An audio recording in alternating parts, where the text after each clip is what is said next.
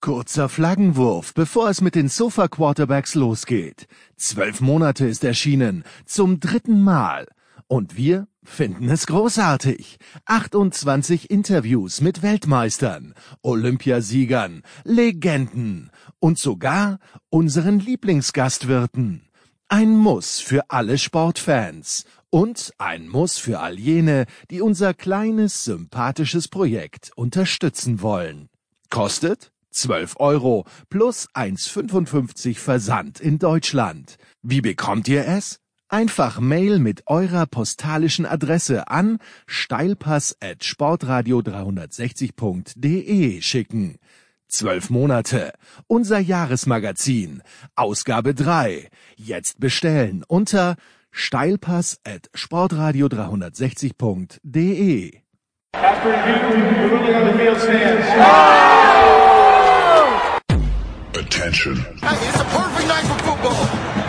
Football. Attention. Das sind die Sofa Quarterbacks mit der Sportradio 360.de Extravaganza zur National Football League. Overtime nicht ausgeschlossen, aber garantiert vier Quarter mit exzellentem Passspiel, bemerkenswerten Rushes und roten Flaggen, die unsere Special Team Coaches den Umpires entgegenschleudern. Still not in and now in for the touchdown, no flags. Unbelievable. Und hier ist der Mann, der Tim Thibault persönlich die Beichte abnimmt. Nicolas Martin. Let's go. We gotta go to work. Sportrad 360, die Sofa Quarterbacks College Football. Woche 13, die Rivalry Week oder was davon nach Corona übrig blieb äh, vom Spielplan her und äh, was davon nach Corona übrig blieb von den Absagen her.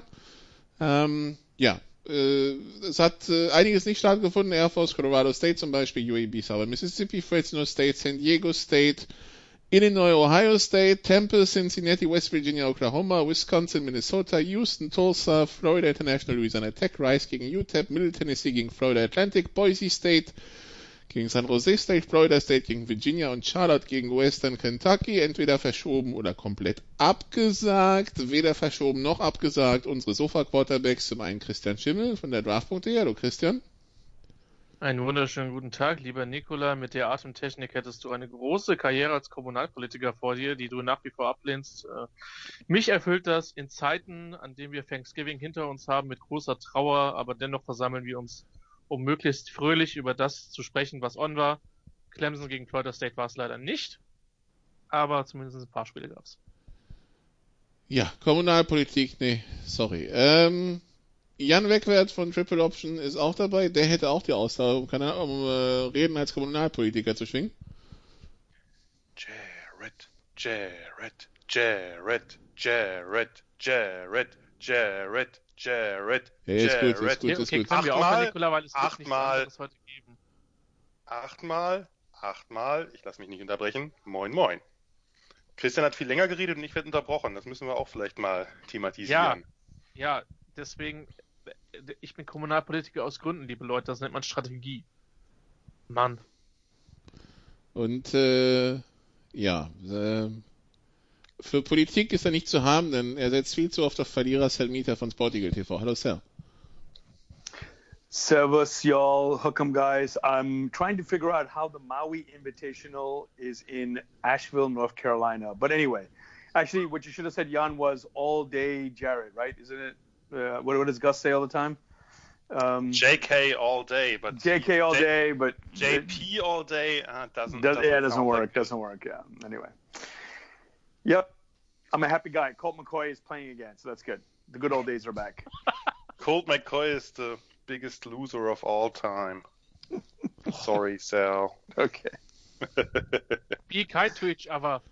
Okay. You started it. You started it. I just wanted to say eight times Jared, and you interrupted me.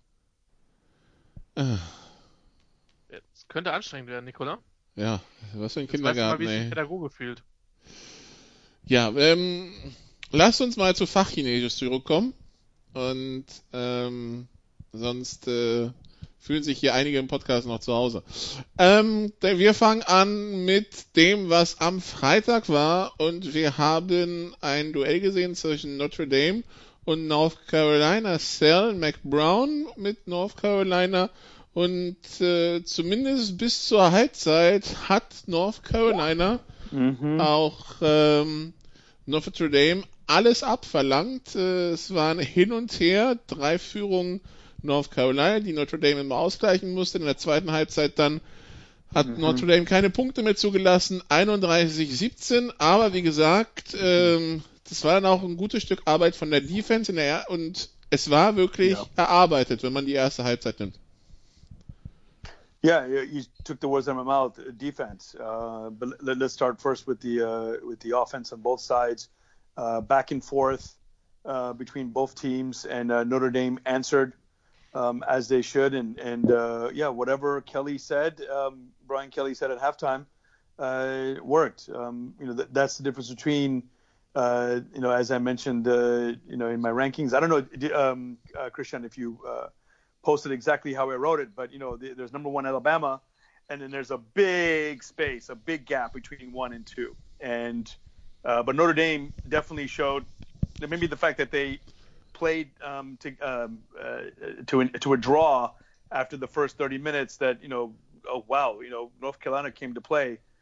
Uh, but Notre Dame as I said this could be shaping up as a magical season for them. When Notre Dame wins uh, it's a good football season uh, because it uh, throws everything into chaos so to speak for okay who's gonna um, you know who who will whose hearts will break because Notre Dame is undefeated and and ranked uh, because uh, they will always be uh, considered a top four team if they're undefeated and, and ranked. So um, the second half defense, yeah, exactly. Throwing a shutout, as we say in baseball, in the second half, and, and you can only be impressed by by what they did. Man, I, I, I would love for 31 points last Saturday.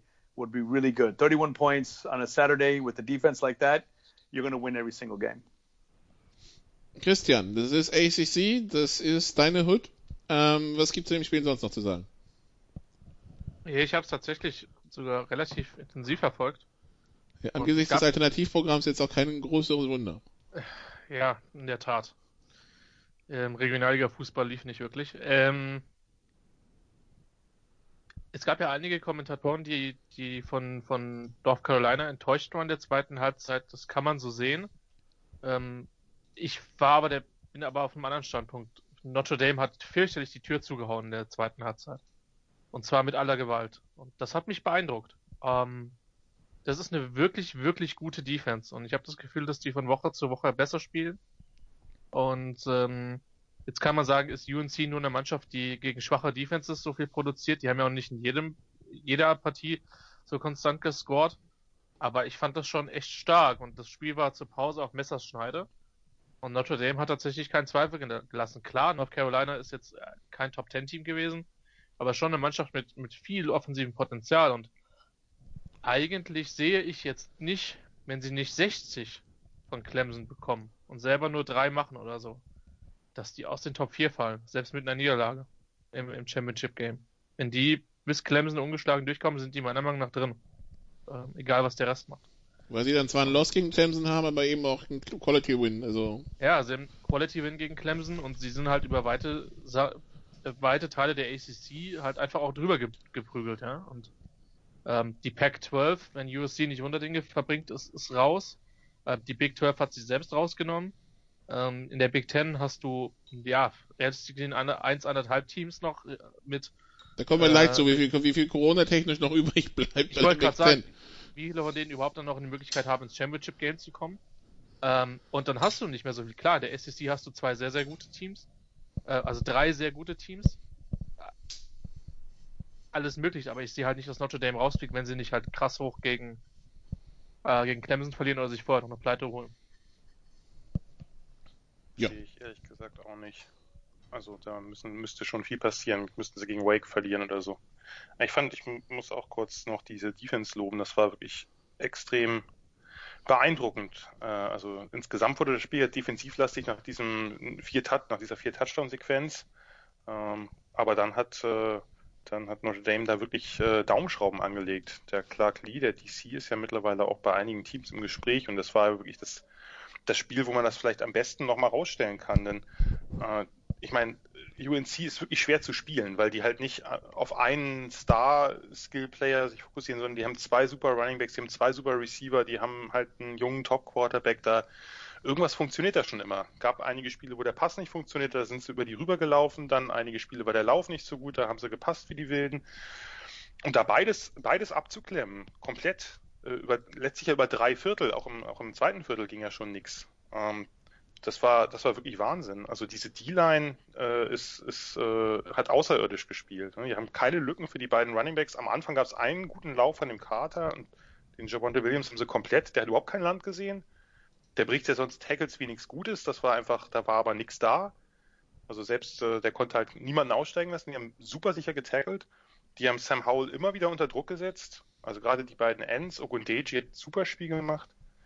Ähm, und dann auf der anderen Seite die Offense hat sich dann so ein bisschen auf ihre Kernkompetenz, äh, hatte ich so ein bisschen den Eindruck, äh, verlegt. Also äh, Laufspiel mit Kyron Williams und mit oft sehr vielen Titans auf dem Feld. Also da war jetzt, sagen wir mal, nicht besonders viel Überraschungsmoment von wegen, was sie machen werden. Haben natürlich daraus auch Play-Action manchmal gemacht, aber die haben oft mit drei Titans gespielt, die auf eine Seite gestellt und sind dahinter gelaufen.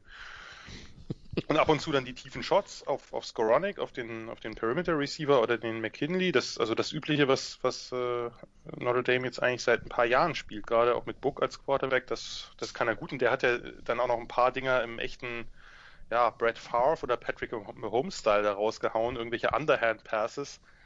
Der eine, ich weiß nicht, ob ihr den noch äh, vor Augen habt, der, wo er den da unter Druck äh, mit, mit der, quasi mit der Rückhand in die Mitte loppt, wo jeder denkt, Junge, was tust du?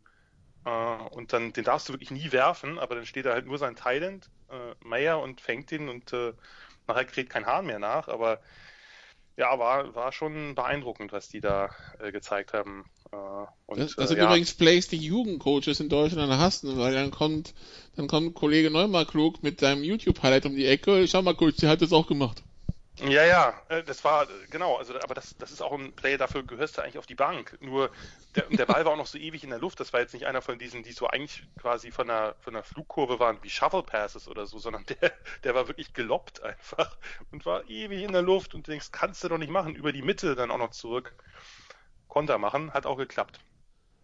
Äh, und ja, also fand ich, fand ich wirklich großartig. Haben sie in der Offense auch super umgesetzt, wie sie die Blitzes da aufgenommen haben mit dem Williams, der, der Running Back, der ja wirklich auch gegen Clemson schon super Blitz-Pickup. Wann hat man sowas im College mal? Also das ist schon, das ist jetzt vielleicht nicht immer ein super spektakuläres Team, aber das ist schon sehr, sehr weit in, in vielen Bereichen. Also Notre Dame die 2 schlägt North Carolina die 19. 31 zu 17. Dann kommen wir zu Big 12 minus 2. Texas, die 17 hatte Iowa State. Minus 3, oder? Jetzt mittlerweile Ja. ist Texas. Ja. Mm. Gegen Iowa State, die 13. Iowa State setzt sich 23-20 durch und beendet damit mehr oder weniger die Saison von Texas, äh, Jan. Wahrscheinlich zu deiner. Ich, Ja, ja, du. ich dachte Cell. Oh. Nee, mach du mal. Okay. Ähm, ja, also ähm, ich will jetzt gar nicht äh, gar nicht groß über, über Texas lästern, aber ich habe mich für Iowa State einfach gefreut, egal gegen wen das jetzt geht, weil ich einfach einen riesen Respekt vor Matt Campbell habe, vor seiner Truppe habe. Äh, Brees Hall, der Running Back, hat das so schön gesagt. The Five-Star Culture beat the Five-Star Players. Äh, und ein bisschen, bisschen glaube ich, ist es schon wirklich so. Ich hatte das hier ja auch schon mehrfach ausgeführt, aber manche Wiederholungen müssen auch oft sein. Matt Campbell ist ein großartiger Head Coach und nach allem, was man so mitbekommt, eben auch ein großartiger Typ. Äh, einer, der nicht seine Spieler irgendwie klein machen muss, um sich groß zu fühlen, sondern einer, der die eher auf eine gemeinsame Reise mitnimmt, der sie entwickelt, der sie ernst nimmt, der eine offene Tür hat und das ist eben bei ihm nicht nur eine Worthülse. Äh, wirklich ein außergewöhnlicher Coach. Äh, Und Iowa State war ja nun wirklich eines der miesesten Power 5 Programme. Also ich verfolge das ja auch schon ein paar, paar Jährchen länger und äh, das waren halt immer die sicheren Siege äh, gegen die Cyclones. Also auch als Nebraska noch in der Big 8 und Big 12 gespielt hat. Damals, Ähm, dass es für Nebraska noch sowas wie sichere Siege gab, ja? Ich, in dem Moment, wo ich es gerade sagte, dachte ich, hätte ich nicht sagen sollen. Jeder normale Mensch hätte verstanden, was ich meine. Eigentlich geht es um Iowa State und wie toll die sich entwickelt haben. In dem Moment dachte ich, da kommt doch gleich einer. Und so war es. Äh, nein, also das Spiel war natürlich, also jetzt nicht nur vom Ergebnis, sondern irgendwie auch vom Spielstil. Ich weiß nicht, ob es euch auch so ging. So ein bisschen eher so ein Big Ten Matchup. Die Tendenz ist ja bei der Big 12 eh, dass die Defenses ein bisschen besser geworden sind. Letztes Jahr schon, dieses Jahr ist das sehr deutlich, finde ich.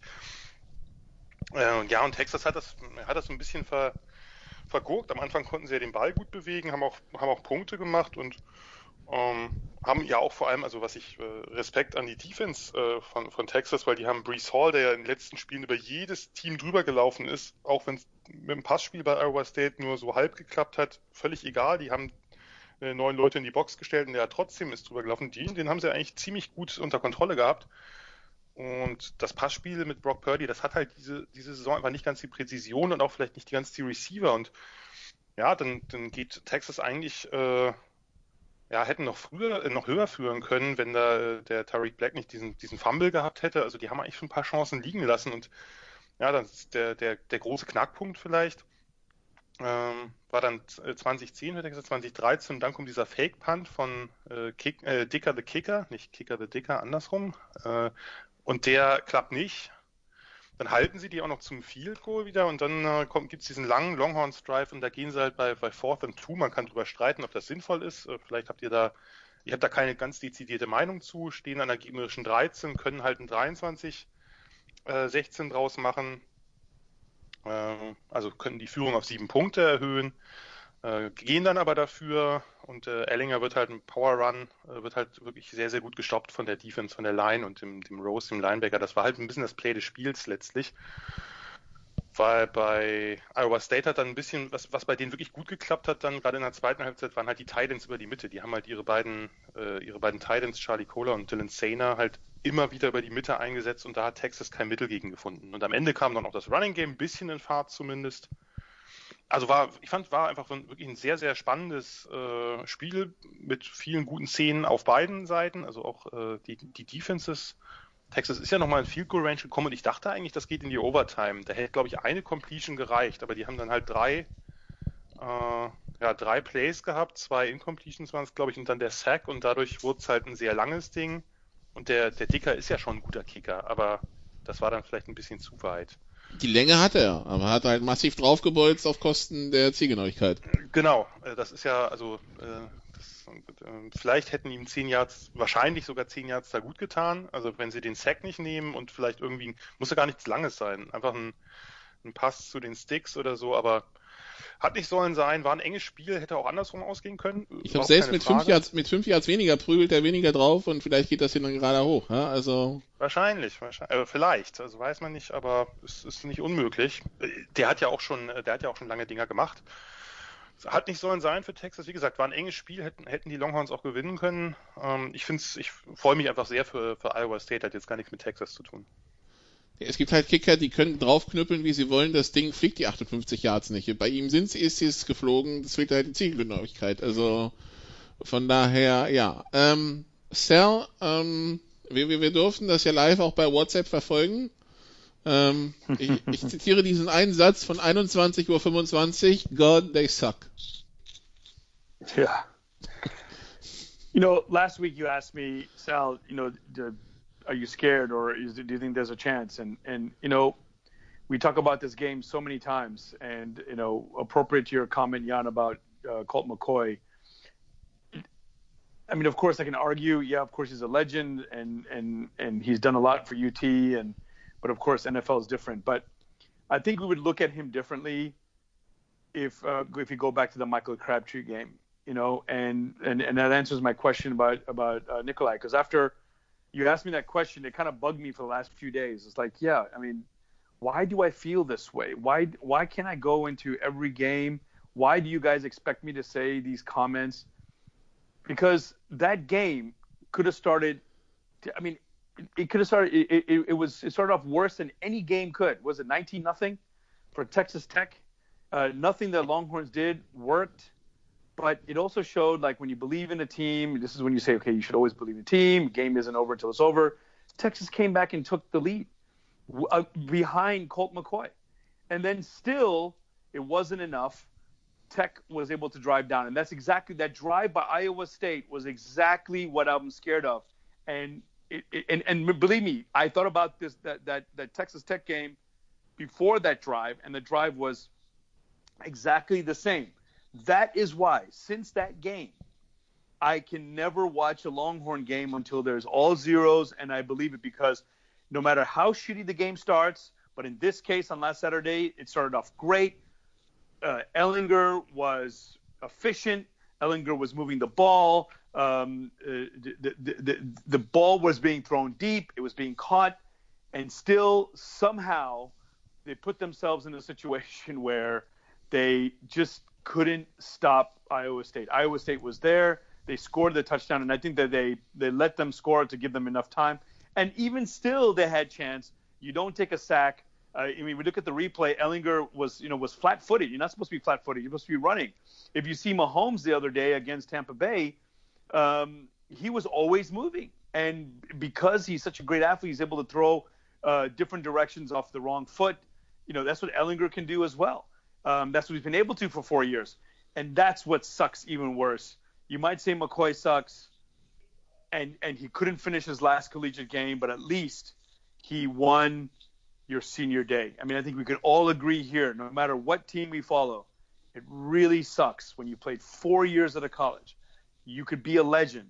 You have to beat your, you know, you're not always going to beat your your rivals. You know, um, there, there, there's a reason why Peter Gardere, people say, man, he sucked. Yeah, but he was 4 0 against Oklahoma. To me, that's worthy of a statue. Okay. So, it, you know, you got to win, beat your rivals, and you've got to win your last game in your home stadium. And Ellinger had a chance to do it. And everything positive I've said about him for the last few years, his development, everything, it all comes down to last game. And what I really appreciated, I want to finish on this last comment, which I loved. They showed Ricky Williams' last home game against A&M, and my buddy Rohit called me, and I remember that game because we, of course, we're anticipating. Was okay. Is he going to get it? This is A&M. This is a good, good defense. And we were, I, I, I forget who was standing, but someone had told one of them to, to sit down because we didn't want to look at their asses during the during the commercials or during the breaks. But when Ricky Williams ran, all of a sudden we were all burnt orange. We were all cheering, and there were hugs and high fives, and all is forgiven. And the rest of the game didn't matter. Of course, we beat A&M, so Ricky Williams went home again. Again, you, you got to win. You got to beat your rival. So it, it really, really sucked. And after that game, I had a call with all my Austin buddies, everyone I went to UT with, and no one was happy. People were putting up Christmas trees. People that were recovering from Thanksgiving. Sal, David, why is everyone upset? And all the the the, the thing everyone said was fire Tom Herman. I'll, I'll let you guys discuss that. I could give two shits about Tom Herman if he gets fired or not, but that's how disappointed I am. And my apologies, Jan. I, I, I will say it here. I will not say one negative thing about Nebraska going forward because it doesn't. Uh, Till uh, when? my- my- I, I, until until we win the national championship, okay? I will I will I will tell you this. Okay. Yeah, all right. That's there you go. Let's make it a deal. Um, because I think you suffered a heartbreak loss too, and that kind of sucks too. And and that also gave me sympathy. It's like, you know what? End of the day, it's you know, karma's a bitch. It's gonna come back and bite you in the ass. And um, and then it, at the end of the day, we're all gonna suffer these heartbreaking losses. We both suffered it on Saturday. Uh, we're in the same boat, unfortunately. And uh, yeah, so Michael Crab- Crabtree, you will be in my dying breaths for uh, you know I, I- I guess what I wanted to uh, finish that comment. If he had won that game, Colt McCoy would have won the Heisman. Texas would have won the national championship, and people like Jan wouldn't say that he was the worst ever. We would look at him I wouldn't. differently. No, no, no, no, no. I wouldn't say that.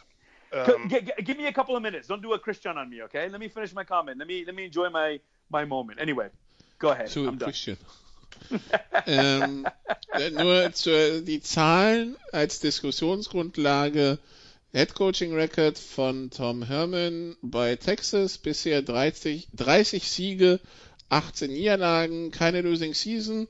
Äh, die Conference-Bilanz überschaubar gut. 5-4, 7-2, 5-4, 4-3, drei Bowl-Teilnahmen, Texas Sugar und Alamo Bowl, alle drei gewonnen. 2018 die Saison sowohl im Coaches als auch im MP-Ranking auf Platz 9 beendet. Ähm, ja, Jan. Yeah, yeah, but he wasn't bought in to, to do that. That's okay. And and we talk about uh, we always. Ja, ja, wie gesagt, die, die, die, die, Big 12 Bilanz ist halt überschaubar. Yeah, yeah, yeah. But what I'm what, what I'm saying is that um, this is the reason Mediocre. why since Tom since Tom Herman came on, we've been taught. Yeah, mediocre, exactly. Uh, for especially for a program like Texas or Michigan, that's why since Herman's been on there, both Herman and Harbaugh have basically we've been talking about the hot seat the whole time with those two. You don't come into those programs to win, uh, to to have that kind of record. You go there to have single single digit losses and always in the top four. The the the the playoff the CFP was built because of that CapG loss. Then now let's take advantage of it and build the program forward. And but you're right. You, you, when you say that, I'm thinking, fuck, are we hard on him? You know, that's you know three big major wins um, in in bowl games, especially that one against Georgia. You should be happy, but unfortunately, he wasn't bought in for that, and and and therefore disappointing. Wer will Tom Herman feuern oder verteidigen in der Runde? Bitte sehr. Ich überlasse Christian den Vortritt. Wenn er will. Es ist halt letztlich, wie vieles im Leben, eine Frage der eigenen Erwartungshaltung. Und wenn die Erwartungshaltung ist, um National Championships zu spielen, dann ist das, was Texas im Moment macht, definitiv zu wenig. So ehrlich muss man sein. Ähm, aber äh, man hatte ja zwischenzeitlich den Eindruck, dass es ein bisschen besser wird. Äh, nach, nach Charlie Strong, bei dem ich damals dachte, das ist ein Slam Dunk Hire, war es aber de facto halt nicht. Und ähm, äh, dieses Jahr, also ich finde es halt schwierig, Coaches anhand von diesem Jahr zu, zu feuern, weil ähm, weil es halt so ein verrücktes Jahr ist und ein Jahr mit so vielen mit so vielen äh, Unbekannten. Und ähm, wenn wenn man äh, wenn man Tom Herman feuert, dann müß, hätte man auch in der, schon in der Lage sein müssen, ihn Ende 2019 zu feuern. Und ähm, er, er wirkt halt immer wieder wie ein Typ, der halt gerade noch genug macht, um sich halt zu retten. Siehe dieser, ich glaube, Sugar Bowl gegen Georgia war das, ja. Ähm, die, die Frage, die man sich halt auch stellen muss, wie relevant ist Texas halt noch? Ja, und wie, wie, also normalerweise, äh, das, was mir eher Sorgen macht, ist, dass die jetzt im Recruiting halt ein paar Leute verlieren und halt nicht mehr, äh, nicht mehr auf diesem Elite-Level rekrutieren. Also sie rekrutieren immer noch sehr gut, aber ähm, du musst halt eigentlich in den Top 5, Top 10 jedes Jahr sein. Georgia hat das gezeigt, ja, aber ich, ich tue mich schwer. Also es kann halt auch, also die Frage ist halt, willst du Florida State werden so, ne? Und weil der Schuss kann halt auch echt nach hinten losgehen. Und äh, Texas sollte noch mehr Ressourcen haben als, als FSU. Ähm, aber ich, ich bin mir unsicher. Ich könnte die Entscheidung im Moment, äh, ich finde, es gibt gute Begründungen, die, die Entscheidung sowohl, äh, äh, sowohl in die eine als auch in die andere Richtung zu treffen. Jan, jetzt du. Ja, ich kann Christian eigentlich zustimmen. Ich bin da auch nicht ganz doll pro oder ganz doll kontra. Was man sich halt überlegen muss, und da greife ich einfach mal einen Punkt auf, den Christian gerade genannt hat, wie relevant ist Texas noch?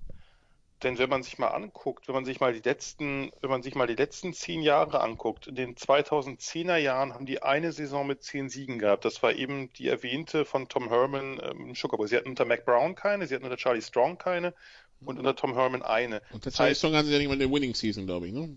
Richtig. Ähm, das heißt, das ist so ein bisschen in, in Light, in ganz Light, das will ich gar nicht vergleichen, natürlich ist Texas viel erfolgreich, so ein bisschen das Problem von Nebraska, dass man ein, ein großes, ein traditionsreiches Programm hat, das momentan aber nicht zu den Großen gehört, aber immer dazugehören will oder eigentlich noch einen Anspruch hat, dazu zu gehören, obwohl die Realität längst eine andere ist. Ne, sonst, also zehn Jahre lang mit einer einzigen Saison mit zehn Siegen, das heißt halt, man ist sozusagen im oberen Mittelfeld, aber man ist kein Spitzenprogramm mehr. Das, äh, das ist einfach ein Fakt. Da muss man, muss man jetzt wirklich nur auf die Bilanzen gucken. Nachdem man 2005 und 2009 im Finale stand und eins davon gewonnen hat. Richtig. Das andere, da hat sich Colt McCoy halt früh verletzt. Ähm, aber da hätten sie eh nicht drinstehen dürfen mit der einen Sekunde, aber das lassen wir jetzt mal wieder. Ähm, andere, also das Problem ist sozusagen die Anspruchshaltung, die korreliert natürlich mit einem Punkt, den Nebraska nicht ins Feld führen kann. Und da ist der große Unterschied zwischen den beiden Programmen, nämlich dass Texas immer noch hervorragend rekrutiert. Das tun sie, haben sie übrigens auch unter Charlie Strong getan. Das ist nie äh, aus den Top 20 rausgerutscht oder so. Das ist immer oben gewesen. Und meistens auch unter den Top 10 in den letzten Jahren. Das heißt, man hat Talente, man kriegt sie nicht entwickelt. Und das ist, wenn das über drei Coaches passiert, ist das ein strukturelles Problem. Dann ist es nicht rein ein Problem der Coaches. Äh, denn man sieht ja auch bei anderen Teams, die viel, viel weniger Ressourcen haben, die kriegen es ja auch hin, nicht nur eine Überraschungssaison mal gut zu sein, sondern regelmäßig oben zu sein. Äh, wenn man sich anguckt, wie Clemson nach oben gekommen ist, die haben am Anfang nicht die tollen, die tollsten Recruits gehabt. Jetzt kommen die natürlich, jetzt, weil sie wissen, dass selbst die Oberklasse, äh, sozusagen die äh, mittlere Oberklasse-Recruits, wenn man die schon so entwickelt, dass sie zu NFL-Topstars werden, was passiert erst mit den Top-Recruits? So, die kommen natürlich jetzt mehr. Das hat, äh, das hat Sweeney quasi bewiesen, dass er, äh, das ist ja nun mal einfach ein relevanter Grund, gerade für die Top-Prospects, wo kriegen sie die Chance, sich halt auch gut auf die Pros zu, vor, vorzubereiten. Also, äh, es gibt immer noch, auch wenn jetzt Quinn Ewers oder andere decommitted sind oder man, man Top Prospects aus Texas verliert, entweder an A&M oder eben an National Powerhouses wie Alabama, was mit A&M unter Jimmo Fischer jetzt schon ein paar Mal passiert, ist aber erstmal kein großes Problem, weil das Talent, der Talentpool einfach in diesem Bundesstaat an Highschool-Spielern so groß ist nur kriegt man irgendwie diese beiden Punkte nicht, nicht connected. Also das, das Produkt auf dem Feld und das Talent, was eigentlich da sein müsste. Das heißt, man kann natürlich jetzt überlegen, hole ich mir einen Coach, der Spieler wirklich, der vor allem da ist, Spieler zu entwickeln, äh, der da seine großen Stärken hat. Das wäre jetzt vielleicht die Möglichkeit, einen Tom Herman zu ersetzen. Nur muss man dazu sagen, als Tom Herman geholt wurde, ähm, waren die überwiegenden Berichte ja recht positiv. Es war jetzt nicht so, dass man sagte, ach Gott, was sollen sie denn dem? Der hat bei Houston gute Arbeit geleistet. Ähm, das heißt, es wird dem nächsten Coach wahrscheinlich ähnlich gehen, dass man einen holt, der jetzt ein Hoffnungsträger ist. Man muss halt sich gerade im College immer überlegen, wie viel Zeit man denen gibt. Das ist jetzt sein viertes Jahr. Dieses vierte Jahr, da hat, äh, da hat Christian völlig recht. Das muss man natürlich, ähm, naja, kann man nicht so bewerten wie ein normales Jahr. Viel weniger sollte man einem College-Coach nicht geben. Denn da, ähm, denn er muss ja erstmal sein eigenes Team formen können. Das ist nun mal ein bisschen anders als in der NFL. Von daher, wenn sie eine gute Idee haben, okay. Man muss natürlich bedenken, Tom Herman hat einen großen Umbruch eingeleitet dieses Jahr. Der hat seinen OC und seinen DC ge getauscht. Das ist natürlich einfach was, was, äh, was zu Verwerfungen führen kann, was natürlich auch zu Leistungseinbußen führen kann, weil gerade in der, in der Defense ein neues System implementiert wurde ja, wie gesagt, ich kann mit beidem leben oder ich könnte beides verstehen. Ich könnte verstehen, dass man sagt, nein, man behält ihn. Da muss man es aber auch deutlich machen, weil man verliert vor allem dann Recruits, das hat USC ja auch gezeigt, man verliert dann Recruits, wenn man eine Lame Duck hat. Wenn jeder Coach, der mit der diesen Spieler auch rekrutiert, sagen kann, warum willst du zu USC oder zu Texas gehen? Du siehst doch, der Coach ist die ganze Zeit auf dem Hot Seat. Wenn du da hingehst, ist er vielleicht im nächsten Jahr gar nicht mehr da. Das darf man nicht. Das heißt, man muss klar machen, wir stehen zu Tom Herman, wir, wir äh, der, wir planen über diese, über das nächste Jahr hinaus mit ihm oder eben sagen, okay, wir brauchen, machen jetzt einen Umbruch und äh, holen uns einen neuen Coach. Tom Herman, der ja der OC war von Ohio State, als die Meister geworden sind, 2014, ähm, ja. Schau mal. Ähm, gut. Dann, Christian, die schlechte Nachricht für die Big für die Big, für die Pac-12, das hatten wir aber letztes Jahr zu einer ähnlichen Zeit, das war eine Woche früher. Äh, Oregon verliert und ähm, ja äh, gegen Oregon State 41-38 und nachdem wir ja schon ein paar Auftritte hatten und das Gefühl hatten, ja, okay, hätte besser laufen können, also gerade gegen UCLA hatten sie auch ein bisschen Glück mit dieser Hail Mary vor der Halbzeit und so weiter. Ähm, ja, die, die, die Hoffnung der Pac-12, das hast du eben schon angesprochen, wenn nicht USC noch ein ganz großes Wunder vollbringt, äh, auf Playoff-Teilnahme Teilnahme schwinden schon wieder, ne? Ich, ich sehe es nicht. Also ich sehe es, ich sehe es wirklich nicht. Ähm, da, da müsste zu viel passieren. Und äh, USC ist äh, hat die Spiele knapp gewonnen. Die ersten zwei gegen die beiden Arizona-Schulen, dann gegen Utah natürlich. Ähm, ungewöhnlich deutlich gewonnen. Ähm, weil normalerweise tut man sich gegen die Utes gerne etwas schwerer. Ähm, aber. Also die kombiniert, der kombinierte ja. Rekord der USC ging da bisher 0 und 6. Ja. Um das mal einzuordnen. Ja, das war. Also das sind sehr wenig Quality Wins. Das hast du sehr vorsichtig und schön vorsichtig formuliert, ja. Ähm, wie gesagt, ich sehe es überhaupt nicht passieren. Und äh, äh, das, das Ding, ich habe ja schon in den letzten Wochen gesagt, ich liebe Oregons Defense nicht.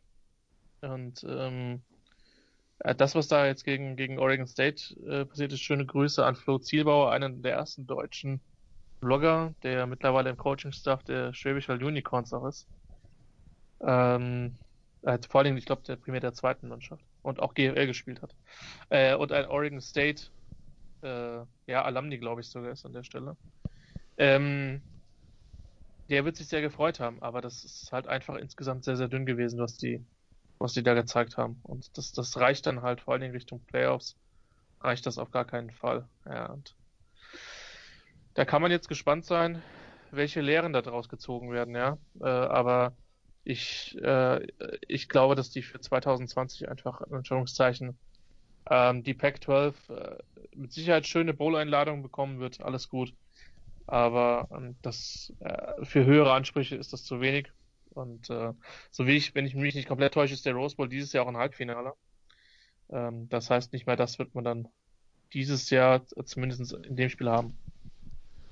Dazu ist ja mit dem Sun Bowl ein zwar kleinerer Bowl, aber einer der, der zweitlängste äh, sozusagen dauerhaft existierende Bowl ist ja jetzt gerade abgesagt worden. Das ist ja auch ein Bowl, in dem meistens Pac-12 oder Pac-10 früher gegen ACC gespielt haben. Ja, aber habt ihr, also das Spiel war ja geil, oder? Also äh, das war so ein bisschen der, der neue Fog Bowl mit ja. äh, dichten Nebelschwaden und dazu natürlich wirklich sehr, sehr gut gewählte Jerseys, insbesondere die der Ducks. Das hatte so ein bisschen was von Warnwesten gegen Müllabfuhr oder so. Also das war ja wirklich, wirklich genial. Ja, aber sei froh, also das ist besser als dieses eine Army gegen Navy Spiel vor ein paar Jahren, wo ich weiß nicht mehr welcher weiße Jerseys an, anhatte und es anfing zu schneien und du wirklich, die Defense ja. wurde wirklich unsichtbar. Ja, hier wurden die Ducks nicht unsichtbar, äh, die Beavers auch nur so halb unsichtbar, aber da, da hätte ich mir jetzt in der Tat auch, sagen wir mal, die äh, Jerseys von Indiana am Wochenende, diese Army-Jerseys, die wären natürlich hier relativ gut gewesen, da hätte man keinen Spieler mehr gesehen.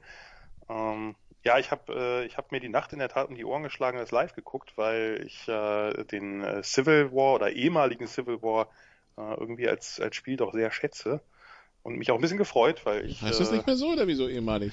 Naja, es heißt nicht mehr so und äh, es gibt, das war mir auch nicht so klar, da muss ich mich vielleicht auch ein bisschen revidieren.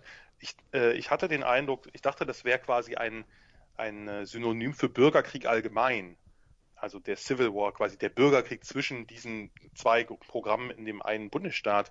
Es ist aber wohl so, dass der Begriff ursprünglich von einem, äh, ich glaube, Journalisten oder Coach kam aus den 20er oder 30ern, der damit explizit den amerikanischen Bürgerkrieg meint. Und da haben sich jetzt ein paar Spieler äh, hingestellt, äh, unter anderem Dennis Dixon, ehemaliger Ducks Quarterback und Ken Simonton, äh, Running, Running Back Legende bei den, bei den Beavers und auch ein paar andere und haben halt äh, gesagt, hier, sorry, aber das ist vielleicht nicht so ein geiler Begriff, wenn es eigentlich um äh, unter anderem ja, nicht nur, aber unter anderem im Bürgerkrieg eben auch um die Frage der, der Sklaverei ging. Und äh, das äh, kann ich natürlich nachvollziehen, dass man das jetzt nicht unbedingt als, also dass der, ich wusste nur nicht, dass der Bürger, dass der Civil War eindeutig auf den American Civil War bezogen. Ich dachte, also, das, das wäre ein, klein, so, ein kleiner, so ein Kleinkrieg in Oregon, ja?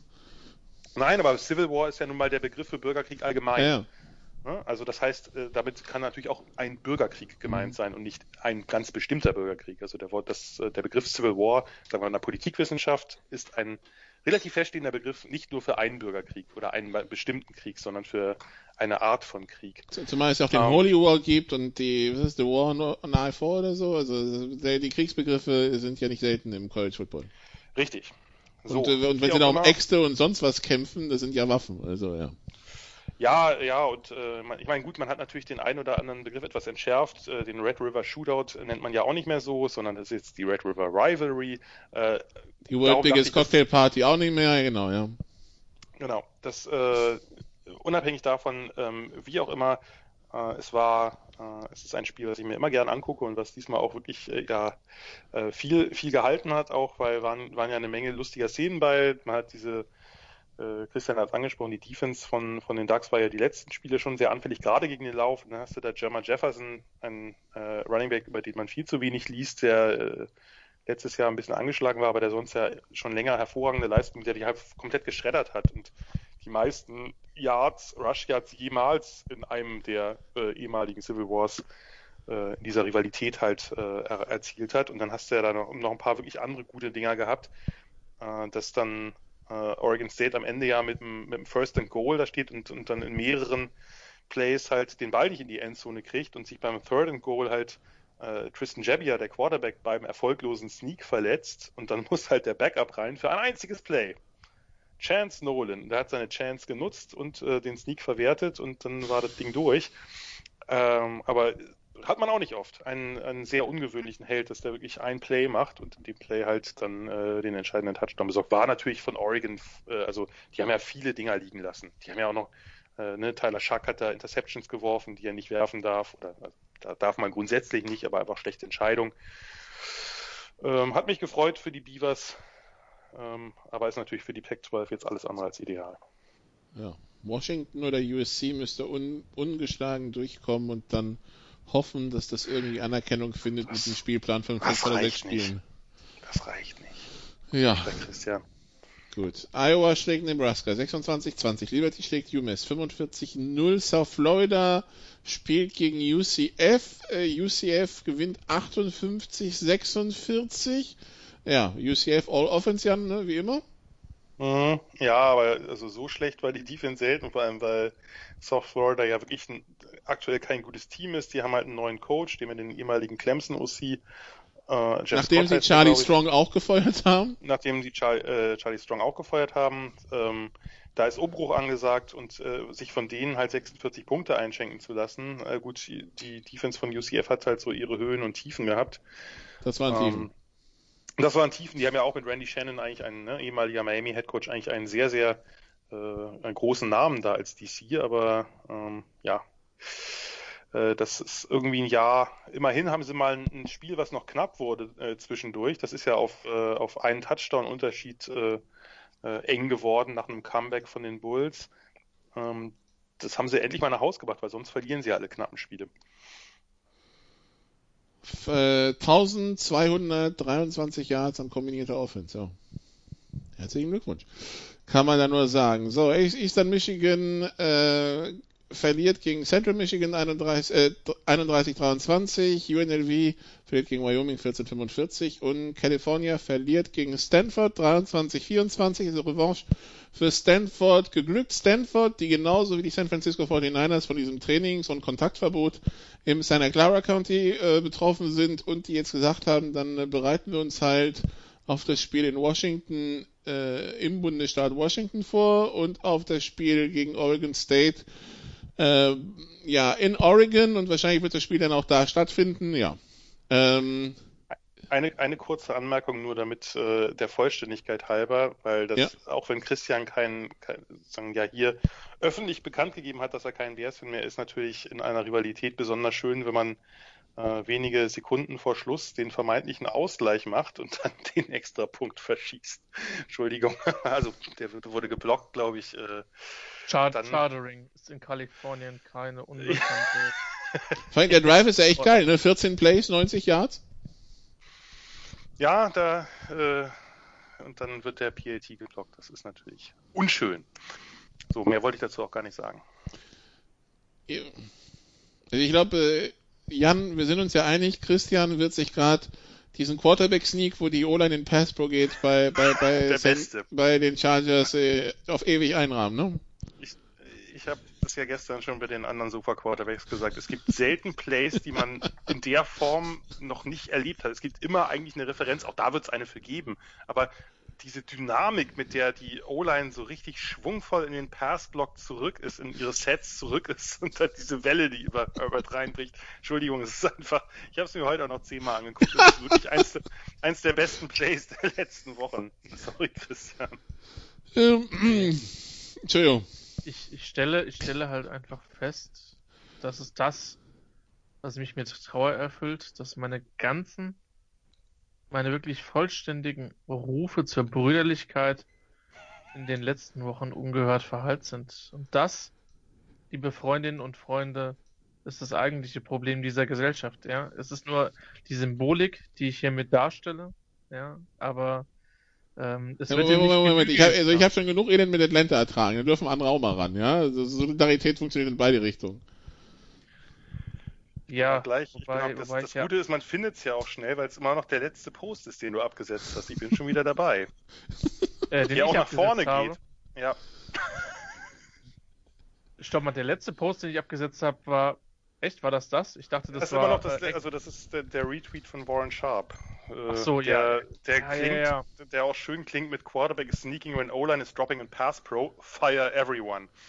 Und vor allem, wie er auch nach vorne geht aus der Shotgun und noch, ha, ich habe eine Idee und das- alles, das ist einfach, das muss man sich einrahmen, aber naja, ich höre jetzt auf. Ja, das, das Ding ist ja, Nikola und ich haben ja schon viele äh, bemerkenswerte Coaching-Decisions auf deutscher Ebene gesehen. Ja, aber das war nicht dabei. Also wir haben schon viel gesehen, aber das war neu.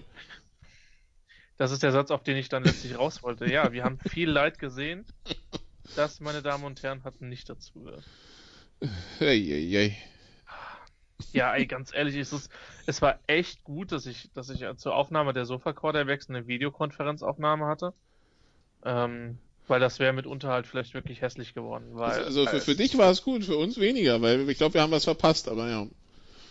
Diese fucking Trauerspiel, ja, würden die Amerikaner sagen. Das ist. Äh... Ja, ja, ja. Das tägliche Leid eines Chargers-Fans. Es hat ja schon, es kann auch schon was Gutes haben, dass man eben noch kein favorisiertes College-Team hat. Oder zumindest mit dem, wo man wirklich mitleidet. Weil mein Punkt ja mit, mit einem College-Team wäre ja, wenn ich mir eins suchen würde, dann müsste ich da halt auch wirklich intensiv, aber wirklich intensiv ähm, also müsste ich mich mit Recruiting beschäftigen, müsste ich mich, mich mit mit Pipapo beschäftigen.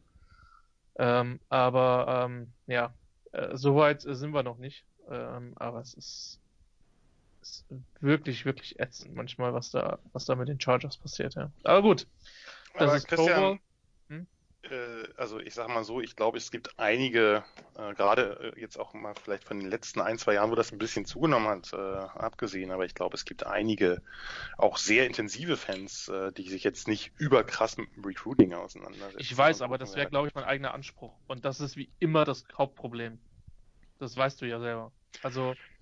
Ja, es geht primär dann wirklich um den eigenen Anspruch und, und was man damit machen will. Aber ähm, ja. Ja, es ist halt, es ist halt extrem schade. Ähm, dass sich da, vielleicht kommt es auch irgendwann. Ja, also ich will es ja nicht ausschließen, kommt Zeit, kommt College-Team. Ähm, aber es kann auch Vorteile haben. Das wollte ich an der Stelle nur einfach mal untermauern. Bestimmt. Ja. Ich würde mir eins suchen, erstmal Grundvoraussetzungen, Stadion über 100.000 oder so. Da habe ich irgendwie Bock drauf. Ja, das, das Ding ist, das Ding ist halt, ich, bin, ich, ich finde ja, also ich will jetzt nicht schon wieder diese Farbdiskussion aufmachen, ja. Aber, aber Michigan hat ja schon viele Bestandteile, wo ich sage, finde ich geil, ja. Aber da kannst du halt als, ja Was genau, noch? das ist das Problem. Das ist Nee, ich dachte, das war ein Moment, den du geil findest. Ja, ja, Jan lässt da nicht über den möglichen nächsten Headcoach der Chargers. Nee, nee, nee, Nee, nee, nee, da, kriegen wir, da kriegen wir den Kollegen Psyer eher dran. Genau. Also, Der, der, der geht nach Detroit. Das ist, das ist es wäre wär zu schön. Es wäre zu Ja. schön. Ähm, äh, ey, ganz, sind wir doch mal ehrlich. Ich meine, es ist ja, es ist ja College, deswegen können wir ja drüber reden. Aber ähm, das wäre für alle eine sehr, sehr gewichts, gesichtswahrende Alternative, muss man an der Stelle sagen. Also, Und natürlich ein äh, äh, Aufruf am allerersten Tag nach der Verkündung, ungefähr eine halbe Stunde danach, dürfte es schon online sein, beim Sideline Reporter vorbeizugucken. oh ja, das wird großartig. Das wird absolut großartig. Sie erkennen Kann- den Wohnort des Sideline Reporters in Südtirol an dieser einen Stelle, wo der Schnee geschmolzen ist, weil einfach da jemand explodiert ist, ja. Ja, Ähm, weiß ich nicht, vielleicht, vielleicht ist er auch begeistert. Also ich glaube, es gibt, also ha Harbour hat noch nicht bewiesen, dass es auf NFL-Level nicht kann. Ne? Also er hat bis jetzt nur bewiesen, dass es äh, auf College-Level zumindest unter den Umständen, die ihn äh, Vorlagen in Michigan nicht konnte. Tja, dann, äh, bevor wir über das wir reden, was Genau. passiert ist in der, in der Big Ten, reden wir über was, das, das, was nicht passiert ist, nämlich Jan, Wisconsin gegen Minnesota wurde abgesagt, Ohio State gegen Illinois wurde abgesagt. Für Wisconsin hat das Konsequenzen und sollte Ohio State jetzt eins der verbleibenden Spiele gegen Michigan State oder Michigan nicht austragen können, hat das auch Konsequenzen. Ja, äh, ich kann dir nur zustimmen. Äh, falls das quasi eine Frage sein sollte. Ja, das war jetzt so, das war jetzt so als offene Frage gedacht, so. wo du drauf einsteigen kannst, dass Wisconsin und jetzt nicht mehr im Big Ten Finale spielen kannst und so weiter. Muss ich jetzt ja. euch jedes Mal einen Regieplan zukommen Nein, nein, nein, nein, nein. Okay, also Wisconsin hat ja das dritte Spiel abgesagt bekommen, beziehungsweise absagen müssen. Äh, und dadurch ist es äh, für diese Regularien, die in der Big Ten in dieser verkürzten Saison implementiert worden sind, ist Wisconsin damit raus. Ohio State hat erst zwei Spiele äh, abgesagt bekommen und äh, wenn es das dritte wäre, dann wäre Indiana im Championship Game und äh, ohne Quarterback, ja? Äh, ja, ja, da kommen wir gleich zu vielleicht, aber ja. ähm, das äh, wäre dann äh, die wahrscheinlichste Lösung. Auf der anderen Seite sieht es ja äh, trotz der Niederlage, auch dazu kommen wir gleich vielleicht für Northwestern immer noch relativ gut aus. Ähm, wird, würde auf jeden Fall dem Ganzen natürlich nochmal eine ein größere, sozusagen einen größeren Qualitätsverlust bescheren. Und natürlich ist auch die Frage, wie viele Spiele Ohio State bestreiten muss, egal ob sie die alle gewinnen und auch mehr oder weniger äh, äh gut gewinnen, um überhaupt für, für das, für das Playoff Committee eine Rolle zu spielen. Das ist ja nicht unbedingt daran gebunden, dass sie die Conference gewinnen müssen oder das Conference-Finale gewinnen müssen. Nur wenn sie jetzt zum Beispiel noch ein weiteres Spiel abgeben, dann haben sie nachher fünf Spiele, vielleicht auch nur vier. Ähm, und da ist natürlich dann die Frage, kann man das guten Gewissens, muss man sozusagen, kann man die diesen Vertrauensvorschuss geben? Vor allem, wenn, wenn da zwei Siege gegen Rutgers und Nebraska dabei sind. Also jetzt bei. Ja, gut, du meinst jetzt ein Sieg gegen Rutgers dabei ist. Das andere habe ich nicht verstanden. Ähm, ja, gut, aber ein Sieg gegen Rutgers kann man natürlich, äh, ja, äh, haben auch andere Teams. Nein, äh, natürlich die, die Qualität der Gegner von Indiana abgesehen war jetzt eher mau. Ähm, aber das ist, geht natürlich anderen Teams genauso. Also ähm, wir äh, müssen natürlich auch davon ausgehen, dass äh, der ein oder andere, das ein oder andere Midmajor, das sich gerade um einen Playoff-Platz oder zumindest einem, um einen New Year Six Bowl bewirbt, jetzt auch äh, Teams geschlagen hat, die jetzt in der Big Ten wahrscheinlich nicht ganz oben mitspielen würden. Äh, es bleibt wirklich nur abzuwarten. Wir, wir können gerade natürlich viel spekulieren, aber wir werden sehen, wenn Ohio State die Spiele bestreiten kann, was ich natürlich jetzt einfach deswegen hoffe, weil das Ganze noch mehr eine Farce werden würde. Andererseits würde man natürlich die Saison endlich zu dem machen, was sie eigentlich immer schon war. Äh, wenn jetzt auch noch Ohio State raus, rausgekickt wird. Und es ist natürlich auch irgendwie bezeichnend, dass die Big Ten und die Pac-12 da die meisten Probleme haben aktuell. Ähm, gerade bei einem doch recht kurzen Spielplan. Die anderen äh, haben das etwas besser, nicht viel besser, aber etwas besser hinbekommen. Aber gut, äh, das ist natürlich auch ein bisschen Glückssache und eine Frage von regionalen Spezifika. Anyway, warten wir ab, wie es in der Big Ten ausschaut. Äh, insgesamt ist das natürlich irgendwie auch ein Muster ohne Wert. Ich bleibe dabei, nach dem Spiel gegen Minnesota oder Maryland, gegen wen spielt Michigan? Äh, gegen Maryland wird äh, die Detroiter Unterweltgröße Him Jabo eine ganz große Party bei Michigan schmeißen auf dem Campus, eine illegale Party. Dann kriegen alle Corona und müssen leider das Spiel gegen Ohio State absagen. Hat zwei Vorteile. A, Michigan kassiert keine Rutsche und B, Ohio State ist raus. Win-win für Michigan. Sozusagen. Vor allem für Jim Harbour. Ja, ja dann man... nichts an krimineller Energie bei Nikola, was uns nicht im geringsten überrascht. Nee, das stimmt. Man muss ja, dann, man muss ja hier seinen Ruf als Südländer gerecht werden. Ähm, hast du auch, hast du auch irgendwo noch äh, irgendwelche algerischen Wurzeln? Dann können wir Steffen Freund dazu holen. Der hat da einiges zu sagen. Boah, nee, ernsthaft. Leute, ey, das kann doch nicht sein. Also Sozialisation schön und gut, aber es gibt einen Unterschied zwischen Aussagen zur Sozialisation und billigem Populismus. Das ist, ah, come on. Ich meine, es passt, dass wir Lassen, lassen wir das, machen wir das hier lieber nicht auf. Nee, es ist, bringt nichts. Wir sind, wir sind auch immer noch äh, am Beginn des Samstags. Vielleicht sollten wir irgendwann mal gucken, was wir. Ja, der Samstag geht aber, glaube ich, zügig durch, weil also so viel überrascht Ich habe da, ich habe da für, bei einem Spiel habe ich da einen riesen Vortrag vorbereitet. Okay, weil der Iron Bowl Alabama gegen Auburn, Jan, ganz hm. ehrlich, also das war, war, war das irgendwann interessant, also war das irgendwann spannend für dich, interessant oder sonst was? Die Antwort für mich wäre nein. Doch beim Kickoff. Also danach langweilig. Gut. Also das, nee, aber vielleicht trotzdem nur, nur jetzt gar nicht lang, nur drei Wochen. Aber Alabama ist momentan so unfassbar dominant, ja auch in der Defense.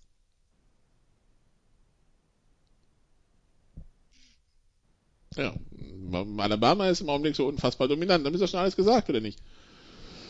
Zu diesem Spiel. Also, ich habe ja, ich hab ja, ich hab ja nichts mehr gesagt. Auburn war nicht auf der Höhe, Punkt. Also, das dürfte uns nicht überrascht haben. Also, ich will, wollen wir uns wirklich lange über diesen Iron Bowl unterhalten? Ich weiß nicht. Clemson gegen Pittsburgh übrigens genau das gleiche. Standen nach dem ersten Quarter 31-0 und äh, danach hat, Pitts, hat Clemson auf äh, auf Leerlauf geschaltet und Pittsburgh ein paar Punkte gemacht. Wollen wir darüber lang reden, Christian? Es stimmt. Äh, die Verschiebung von Florida State Clemson war dieses Wochenende zuvor. Man merkt, dass wir offensichtlich in der Time-Kapsel gefangen sind, wo Clemson und Alabama die beiden. Ja, ja aber so das Spiel, das war das Spiel war das Wochenende davor. Ich glaube, äh, Debo Sweeney ist immer noch so heiß, als würde das Spiel morgen stattfinden. So so so viel Hass wieder auf FSU anscheinend im Augenblick hat. Nichts Neues. Ganz, ganz, ganz schlimm. Also als Coach nee, super nee. menschlich. Mh. Jetzt redet ihr ganz schön lange über ein Spiel, über das ihr gar nicht reden Ja, wollt. nee, also wir haben wir reden über das Spiel, wir reden über den Trainer. Gut, dann Texas A&M LSU Jan, 2007. Gibt's da was zu erzählen? Ja, es lag ausnahmsweise einmal nicht an der Defense von LSU, sondern an ihrer Offense. Entschuldigung.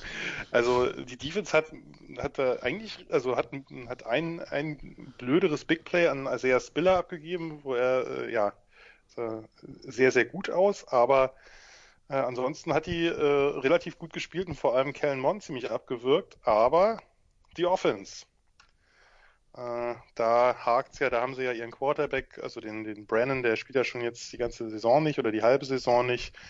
Finley ist ineffizient, da haben sie Max, Max Johnson gemacht. Ich glaube, das ist der Sohnemann von Brad Johnson, wer ihn noch kennt, den Quarterback von Minnesota und Tampa Bay, mit Tampa Bay einen Super Bowl gewonnen. Ich wollte gerade sagen, der ähm, Super Bowl-winning Quarterback der Tampa Bay Buccaneers. Genau, vorher lange bei den Vikings auch gewesen und äh, ja, ähm, hat nicht so ganz sein sollen. Die haben nur einen guten Offenspieler aktuell, das ist Terrace Marshall, der Receiver, der hat sich nach dem Spiel gesagt, ich bin weg.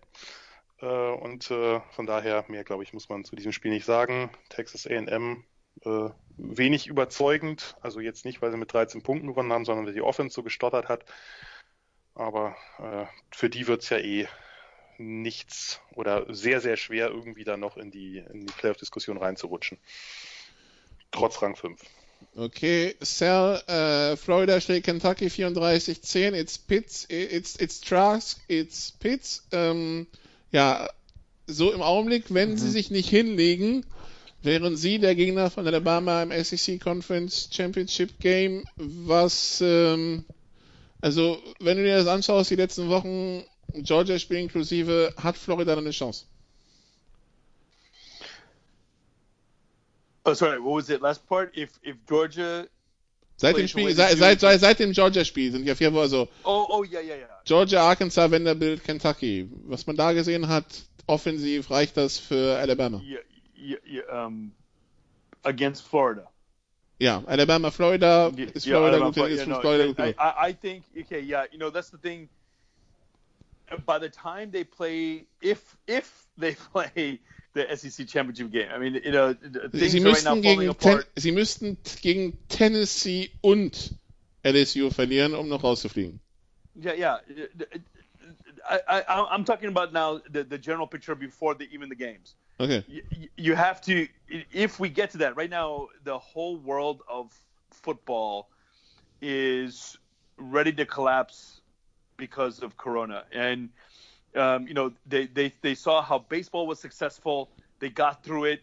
Uh, they saw how NBA with the bubble got through it. Okay, we can do it in football. But for some reason, quarterbacks are walking into rooms without masks, even though they're not supposed to. I'm watching right now a basketball game.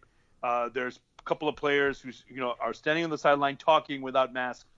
Um, you know, it's a simple rule. You get a chance to play your sport, whether you're a, a, a multimillionaire um, or a half billionaire if you're or, or Mahomes, or if you're in college, you get to play out your scholarship and maybe get to the NBA or get to the NFL.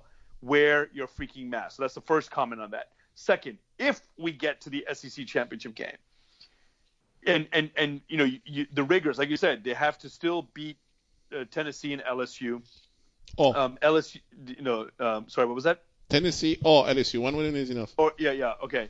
And um, you know, I, I- I think Alabama's in. You know, um, and of course they have to go in, and even if they lose the championship game, um, they will be considered heavily. And, and and that's the thing. once they get to the championship game, and this is something that always what everyone freaking hates, is that even if Florida or Georgia or whoever ends up winning the East is playing Alabama, the Ohio States, the Cincinnati's this year, I'm talking about this year, the Ohio State, Cincinnati's, the Notre Dame's, the Clemson, all those teams in the top six outside of Alabama are going to hoping that Alabama loses by a lot, but it's not going to happen. Alabama's either going to win, um, or if, or as you said, even if they don't make it, they'll have one loss, and they that one loss still is better than any undefeated season by uh, um, a lower five um, group, a group of five team, um, and that one loss is better than any um, uh, one loss that Ohio State or Clemson or Notre Dame has. And um, so it, it, it's enough for Alabama just to finish with one loss. Usually we're talking at this time, they just beat Auburn, they're in, no doubt, no matter what happens in the SEC championship game, because they will lose the SEC championship game. Uh, they, they won't be embarrassed, and and they've played the best football consistently this whole season, with or without their coach. So um, Alabama is a team that, especially this year, has uh, has held court. They're the best team, and they're, they're an afterthought until November. They beat Auburn. They win the SEC championship game. They're always playing to Atlanta. It's it's really funny. They only play to that. They don't care about anything else up until um, Thanksgiving weekend and the first weekend in December. This year is going to be a little bit longer, and they'll make it. Now, if they lose to Florida uh, with the one loss team, they're definitely in again. But they have to make it to the SEC championship game. They have to dominate or win, and they're in. So yes, it will be enough for Florida. Uh, excuse me, for Alabama. No matter what happens against Florida, no matter what happens, what happens to to Georgia. Of course, if they lose to a two-loss SEC team, if somehow Florida makes it with two losses, or um, I'm, I'm, trying to think who else. Maybe you look, you can see SEC team. Then it will look better against Alabama. But Alabama will not lose a big game to a lo- two-loss team um, uh, that late in the season with that much talent. Definitely not. Ja, also Florida schlägt Kentucky 34-10. Genau, dann kommen wir zur Big Ten, wo Northwestern nach dem Sieg letzte Woche gegen ähm, Wisconsin Oberwasser hatte, dann ja auf diese auf diesen Angstgegner, diese diese wirklich gefährliche Truppe Jan aus Michigan State getroffen ist. Michigan State eröffnet mit 17 Punkten, 17 zu 0 Führung gehabt, dann 17-20 hinten gelegen, Anfang viertes, da dachte man, okay, es geht dahin, es geht jetzt seinen normalen Lauf.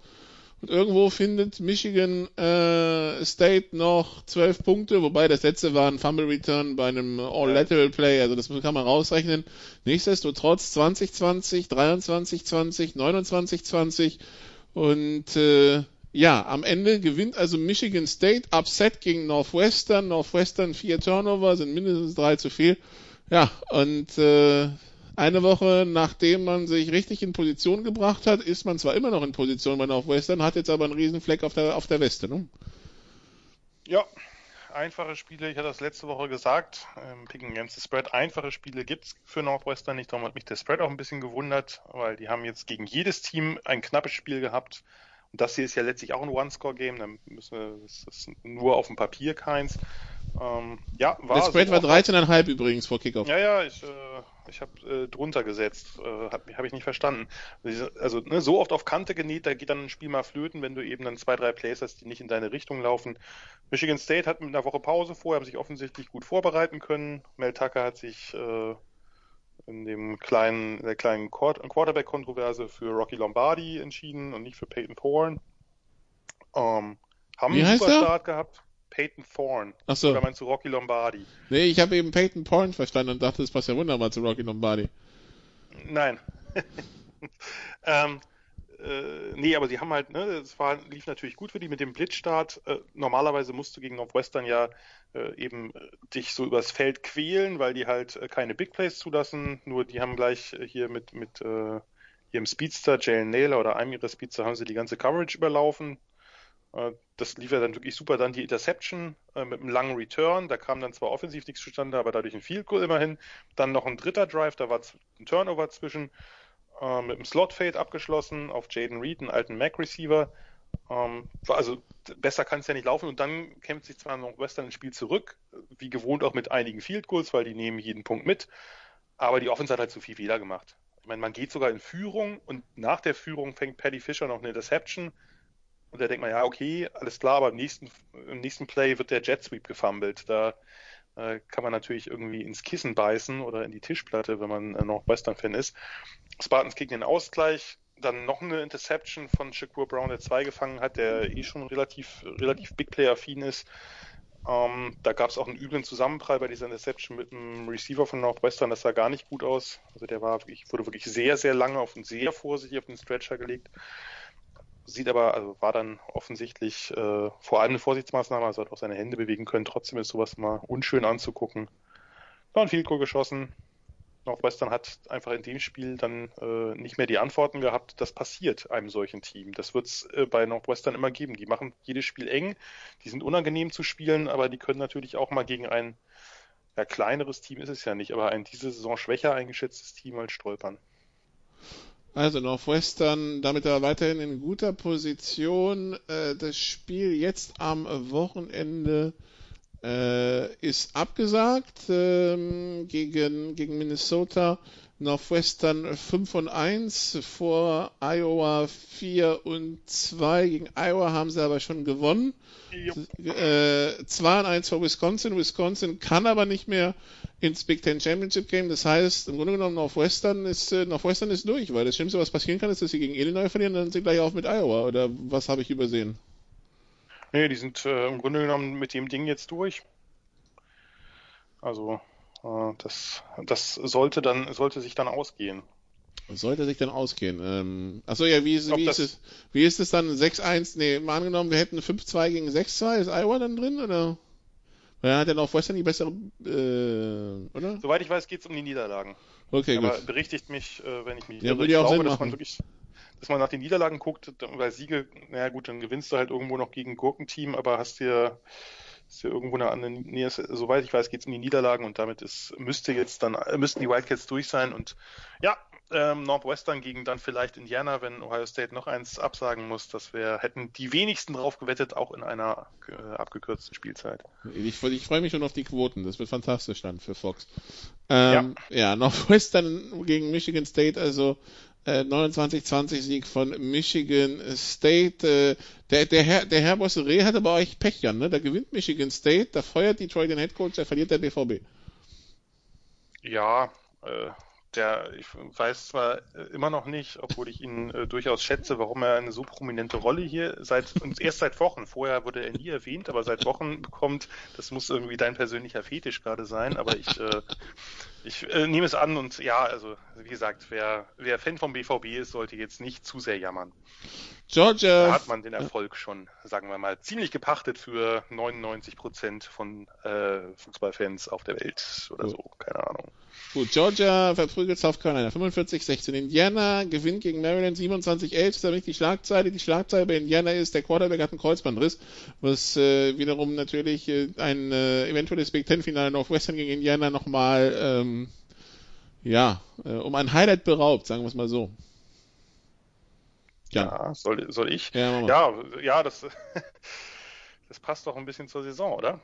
Ähm, das ist, das versaut wirklich die, die wirklich tolle Saison äh, der Hoosiers, äh, die ja auch ein, ein, großartiges Spiel, also nicht, also das Spiel war ziemlich unansehnlich, aber großartig gemacht äh, gegen, gegen Maryland, ähm, weil sie halt, ne, die, die Terps haben halt, also sie stehen sehr auf so dieses RPO, Quick Passing Game, hat äh, Loxley ja aus Alabama mitgenommen und da haben sie einfach mehr Press gespielt, äh, einen der Safeties als Robber hingestellt für die, für die Slants. Und dann hat Taulia Tango Vailoa halt äh, ja nicht so gute Entscheidungen getroffen, haben noch ein paar nette Disguises eingebaut und wurde immer zögerlicher in der Pocket. Ähm, von daher fand ich, also fand ich, defensiv war das eine super Leistung. Offensiv hat es ja auch mit, mit Michael Penix nicht so richtig gut funktioniert, um es vorsichtig zu sagen. Und dann verletzt er sich bei so einem Scramble, wo er dann unglücklich aufkommt. Also es war ein Play, wo ich erst dachte, es ist der Knöchel irgendwie oder so.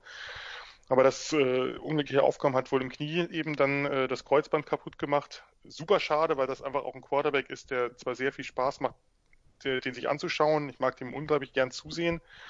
Aber er verletzt sich halt andauernd. Hat letzte Saison ja schon mehr als die Hälfte verpasst und äh, die Sorgen werden nicht kleiner werden, gerade für einen Quarterback, der von seiner Athletik lebt. Ähm, ja, und äh, vielleicht kann ich, äh, kann ich dieses Spiel dir nochmal äh, zumindest kurz zurückgeben. Ähm, denn äh, wir haben ja noch einen Safety gehabt, der ähm, äh, ja relativ, relativ äh, entscheidend war, wo ähm, Tango Valor die falsche Entscheidung getroffen hat beim Zone Read und den Ball behalten hat. Und dann kam, ich glaube, hieß DK Bonhomme. Hm? Ach so, die Oder? Geschichte weiß ich. Ich wollte mich gerade wundern, was, war mit dem ich, ich hatte das Play gar nicht auf dem Schirm. Ja, ein guter Mann, dieser Bonhomme. Ja, ja, der, äh, hatte ich auch den Eindruck, der, der kann was. Ähm, genau, und der, äh, der gute Mann hat äh, hat dann so ein bisschen, das war so ein bisschen das Keyplay, weil danach vorher war das ja so ein Defense Battle, nachher hat dann ist dann Indiana ein bisschen davongezogen. Ja, macht das Ganze noch unschöner. Man kann äh, sozusagen das, das einzig Positive, na Positive nicht, aber das einzig nicht ganz so Schlimme ist, sie haben Ihr Backup-Quarterback ist äh, ein gewisser Jack Tuttle und Jack Tuttle ist ein Quarterback von Utah gewesen, der transferiert ist zu Indiana, hat, war letztes Jahr auch schon im Dreikampf mit, mit Penix und Peyton Ramsey, also dem Quarterback, der jetzt bei Northwestern ist und ist ein ehemaliger Four-Star-Prospect, der ziemlich gehypt wurde. Von daher, vielleicht gibt es ja irgendwie eine tolle Geschichte, dass der jetzt richtig durchstartet. Glaube ich zwar nicht dran, aber sie haben schon äh, Komischeres gesehen. Im Augenblick li liest sich ein eventuelles Big Ten-Finale Indiana gegen Northwestern als eine etwas zähe Losgoing-Angelegenheit, oder? Hm, könnte so sein. Hm, gut. Coastal Carolina die 20, verprügelt Texas State 49-14. Dann kommen wir zu echten Big, Big 12 Football. Das ist ja Oklahoma State gegen Texas Tech. Oklahoma State gewinnt 50 zu 44. Wobei wir hier eigentlich fast mehr über Texas Tech re reden müssen, Sir die halten eigentlich gut mit bis, äh, bis Mitte dritten, drittes Quarter, also vier Punkte mhm. Rückstand zur Halbzeit, 21-17, alles gut. Dann halt, äh, dann ähm, äh, gehen sie in Führung 21, äh, 24 zu 21 und werden dann anscheinend ein bisschen übermütig. Ich meine, sie spielen dann Onside-Kick, das ist gut, der wird zum Touchdown retourniert, das ist nicht so gut. 28, 24 OK State und dann kurz darauf ähm, im nächsten Drive Interception und die 65 Yards zum Touchdown zurückgetragen und 34-24. Äh, das war so quasi die Vorentscheidung. Äh, das heißt, Oklahoma State gewinnt zwar, aber irgendwie muss man dann doch schon Texas Tech ein bisschen hinterfragen, oder? Yeah. Um, look, uh, I, I had to go back and say, okay, yeah, you know, they, they had that 15 point lead against Texas. And I was going to say, oh, maybe you know that season would be different for them, but yeah, then they lost to Kansas State. They lost to a very strong Iowa State team. They lost Bedlam. Uh, um, I'm sorry, not Bedlam, but they lost to OU, and um, they were facing um, OK State. So you have to hand it to them. Yeah, probably made some different, you know, made some weird decisions that you wouldn't make with a season on the line, but there was nothing to lose. You know, um, if you think about it, if they somehow lost to Baylor, I think that uh, wasn't there like um, something at the end that Baylor could not convert at the end. Das war ein Sieg mit, das war ein Sieg, das war ein Sieg mit auslaufender Uhr. Der, der Sieg gegen ja. Baylor. Also ein Goal, 25 Yard Field Goal mit auslaufender Uhr nach einem 12 Play 79 genau. Yard Drive. Otherwise, we're looking at going into this game six losses in seven games. And so their season was over. It was just a question of okay, you know, um, you know, you always say, you know, you're not going to you're not going to win anything or, not, or you're not showing your team if you're just going to go for a field goal when you have nothing to play for. And you might as well play for pride. You might as well play to win the game. And um, there, uh-huh. you know, you, you, you, go ahead and do it. So, um, yeah. so the thing is, yeah, they lost by six points, and you can go back and you can you can say it, but you know, um, one of the things I love about Tuesday Morning Quarterback when when Greg um, Easterbrock was doing, I don't know if you guys were reading it, but when the when the coach goes in for his um, final season review, he can say, yeah, he only lost to um, the rivals by four points, or lo- lost by six points, or lost by seven points. But the key is that you lost, and you might as well go for the win, especially like uh, as I said, their record sucked.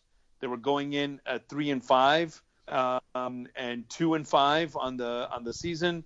Uh, the season's basically over. Try to build for next season. Try to build confidence in the team. And I mentioned again uh, earlier is about losing the locker room, and here um, it's about uh, showing your players that you're there to help them win the game and help them further their careers. Um, and it's about winning and losing. and uh, that you can see that they lost with pride. But yeah, bad decision, didn't execute. Better luck next time. And Tech has one more game against Kansas. Now they can go in and win 63 to three um, and finish their uh, uh, yeah and finish their senior season with the win at home. Christian, Onside-Kick bei drei Punkte Führung. Meinung? Ja, vertretbar. Mal, mal was anderes zu machen. Muss man Äh, nicht vier zwingend- Punkte Führung, ja. Muss man nicht, nicht zwingend machen, aber ich kann's, ich finde es nicht komplett schlecht. Also wenn Leute da mal out of die Box denken und das entsprechend probieren. Aber, also Muss- keine, keine krass harte Meinung. Problem ist halt immer, wenn es, wenn es klappt, sagt da keiner, oh, was war das für ein fürchterlich schlechter Call. Habe ich zumindest bei einem Onside-Kick selten gehört, wenn er klappt. Ja, es geht halt immer um den Prozess, ne? Aber das ist halt, äh, das ist, wird im Sport halt selten bewertet. Oder zu Ja. selten. Klar, viele Prozesse sieht man nicht so. Also auch gerade Entscheidungsprozesse, aber ähm, naja, Sport wird halt manchmal sehr einfach gemacht und so einfach ist er halt mitunter auch nicht. Deswegen schadet Differenzierung an einigen Stellen definitiv nicht. Wenn wir da schon bei sind, kannst du kurz noch mal das letzte Play der Chargers für mich differenziert aufbereiten? Entschuldigung. Also jetzt, jetzt, jetzt mal bei allen, also dieser Inside Run von, also man muss ja sagen, Das Play davor war schon großartig, ja, ja. das Play davor war schon schlimm. aber, die, aber 25, also ich rede jetzt nicht tatsächlich von diesem Ding, wo sich die O-Line im Pass Protection aufstellt. Ja, ja, ich weiß schon. Weil ich sage, das kann irgendwo noch ein Kommunikationsding sein. Was halt nicht sein kann, jetzt auf der Rangliste der, der dummen, der dummen Spielzüge in der Footballgeschichte, die ihr wahrgenommen habt. Mit 25 Sekunden, 10 Punkten Rückstand, keinem Auszeit, 25 Sekunden noch zu spielen, deinen Inside Run zu machen. Also, äh, dümmer, also wirklich dümmer geht's nicht mehr. So habe ich es getwittert und ich meine, es gibt überhaupt keine Begründung dafür. Es gibt keine Begründung. Der ist auch, der, ich kann ja auch sagen, bei diesem Lauf ist ganz Twitter eskaliert und mich, mich, mich inklusive, ja. Also Ja. Das ist Wobei man ehrlicherweise der sagen muss- Plays der Footballgeschichte. Wo man ehrlicherweise sagen muss, dieses Play ist ja auch äh, de facto ein Inside Run gewesen. Ja, aber also jetzt mal im Ernst, äh, das ist das ist halt ganz ehrlich, es ist halt, weißt du, wenn ich Zeitmanagement und Late Game Management nicht kann, dann muss ich mir Leute holen, die es können. Und als ich am Montag aufgewacht bin und Lin war immer noch Head Coach, das sagt ja alles über die Franchise. Es ist leider so. Ich mag Lin, ist ein guter Typ, ist mit Sicherheit ein guter Mensch. Ich ich denke, der eine oder andere hat Hard Knocks gesehen, das ist wirklich kein Arschloch. Also auf meiner Sympathieskala ist der weit oben, aber er kann es zumindest noch als Head Coach nicht. Und ähm, Äh, Ich glaube trotzdem, ohne, ohne deiner Expertise da auch nur irgendwas entgegensetzen zu können, weil ich äh, es nicht, natürlich längst nicht so intensiv oder nicht mal ansatzweise so intensiv verfolge, sei dankbar. ähm, ist es, also kann ich nur aus meiner äh, härteren Fan-Perspektive im Bild sa sagen, wenn man sich an zu Recht, äh, zu Recht über extrem miese Calls aufregt, ähm, wenn man mal jedes Mal, wenn man miese Calls oder unfassbar miese Calls sieht, den Headcoach feuert, dann ist man natürlich, sagen wir, aber beim wir dauernden Rebuild. drei verdammten Jahren und nicht von einem verdammten Call. Und wir reden von, von Game Management in drei, in drei Jahren. Und wenn ich es dann nicht auf die Reihe bekomme, dann ist auch irgendwann der Welpenschutz weg als, als First, First Time Head Coach. Und es geht nicht nur um die eine Entscheidung, aber die eine Entscheidung war wunderbar symbolisch für das, was da in den letzten äh, da einfach passiert ist. Und wie gesagt, ich, moch, ich mochte den Lind, ich fand es auch okay, dass er noch dieses Jahr bekommen hat. Ähm, und die Bilanz jetzt, sorry, wir driften total ab, mein Fehler, ja. Ähm, wäre nur legiti legitimierend zu gewesen, wenn Herbert abgestunken hätte. Und er ist nicht kein perfekter Quarterback, hat auch am Wochenende den anderen Fehler gemacht. No doubt. Aber der spielt weit über seinen Verhältnissen, als das alle Leute vorher gesagt haben. Weit, Richtig, weit. Richtig, Ja, und richtig. du hast Trotzdem- diese Ausrede nicht. Da trotzdem sollte man bei allem nicht bedenken, dass mein letzter Satz dazu, ein 12 zu 4 ist auch nichts, was zufällig passiert. Das gibt's nicht. Das ist nicht möglich. Wenn ich oder du da stehen würden, wir würden niemals auch nur ansatzweise in die Nähe eines 12 zu 4 kommen. Ja, weil bei uns die, die Spieler schon vermutlich nach dem dritten Tag Training Camp rebellieren würden, wenn wir sie mit Bordieu, Simmel und äh, zugeschaltet hätten. Ja. Ja, und Christian Streich als Gastcoach, äh, Gastcoach eingeladen hätten. Ja, Aber- lassen, Entschuldigung, es war auch, es war auch das- mein das Fehler, das wir- nochmal aufzumachen. Das sollten, wir, das sollten wir lassen. Ich bin, Ja, ja, ja. ich, ich glaube, dass Lin, also ich glaube sogar, dass der als College Head Coach mit der Art und Weise, wie er führt, ähm, keine schlechte Alternative ist. Ich meine, er ist aus Buffalo, wir wissen, Lance Leupold hat Angebote. Schauen wir mal, was passiert. Hey, Vorsicht. Ich, mhm. äh, ich, ich würde mir aber sehr gerne vorstellen, wie, wie ihr, so wenn ich so an Hard Knocks letztes Jahr denke, hier mit den Raiders und äh, John Gruden, wie, wie ihr dann sagt, knock on Bourdieu if you're with me. Das äh, wird ganz großartig. Statt knock on wood when you're with me. Aber ja, wie also die, diese emotionalen Reden mit irgendwelchen soziologischen Hintergründen, das wäre, glaube ich, ganz fantastisch. Also, und so. ich, kann ähm, dir, ich kann dir eine, eine Sache sagen. In der Kab Motivationsreden zu halten in der Kabine, unterschätzt mich mal nicht, ja. Also, wir hätten in den letzten Jahren bei weitem nicht so viele Spiele gewonnen, ohne das Können meiner Spieler, die Tatsache, dass ich viel, viele Spiele nicht versemmelt habe, aber natürlich auch ohne meine rhetorischen Fähigkeiten. Sei nur angesprochen an der Stelle. Müssen wir uns El Pacino vorstellen, ja? Ich habe auch gerade genau dasselbe im Ohr gehabt. Leute. Inch, inch by inch. Ja, ja. Ach, Leute. You have to be smarter than the opponent. Immer so. Zurück, zurück zu wie auch immer. Ja, zurück zu Vanderbilt. Das wäre jetzt die, die, die massig gute Überleitung gewesen. Ja. Ja, aber wir sind bei, wir sind noch bei anderen Head Coaches, wo der, wo der Sitz relativ warm ist. Aber because we know when we add up all those inches, that's gonna make the fucking difference between winning and losing, between living and dying, Cell. Um, ja, the fucking difference between winning and losing, also die Difference zu losing, die kennt Jim Harbour jetzt ganz gut, hat jetzt auch gegen Penn State ver verloren. Das heißt, sein Sitz wird mhm. ein bisschen wärmer und der von James Franklin ein bisschen kühler. Yeah, we, we uh, that, that's the the worst thing about a game like that. That uh, one is a winner, one is a loser. But yeah, um, in einem Spiel, in dem Michigan I, nie geführt hat, übrigens. Yeah, and and yeah, so so he's definitely lost the locker room. And I would say that when they, uh, I'm I'm gonna quickly go to the to their schedule here, and and just see, um, and I'm sure you have it ready. Maryland and um, Ohio State. Okay, so um, if I would say, yeah, if, yeah, of course, the biggest if from as always, but what, what, what what's, you know, what's the, the nicest way, as I said, a legend at Michigan bought in to bring back the legendary status and, um, and, and the expectations at Michigan.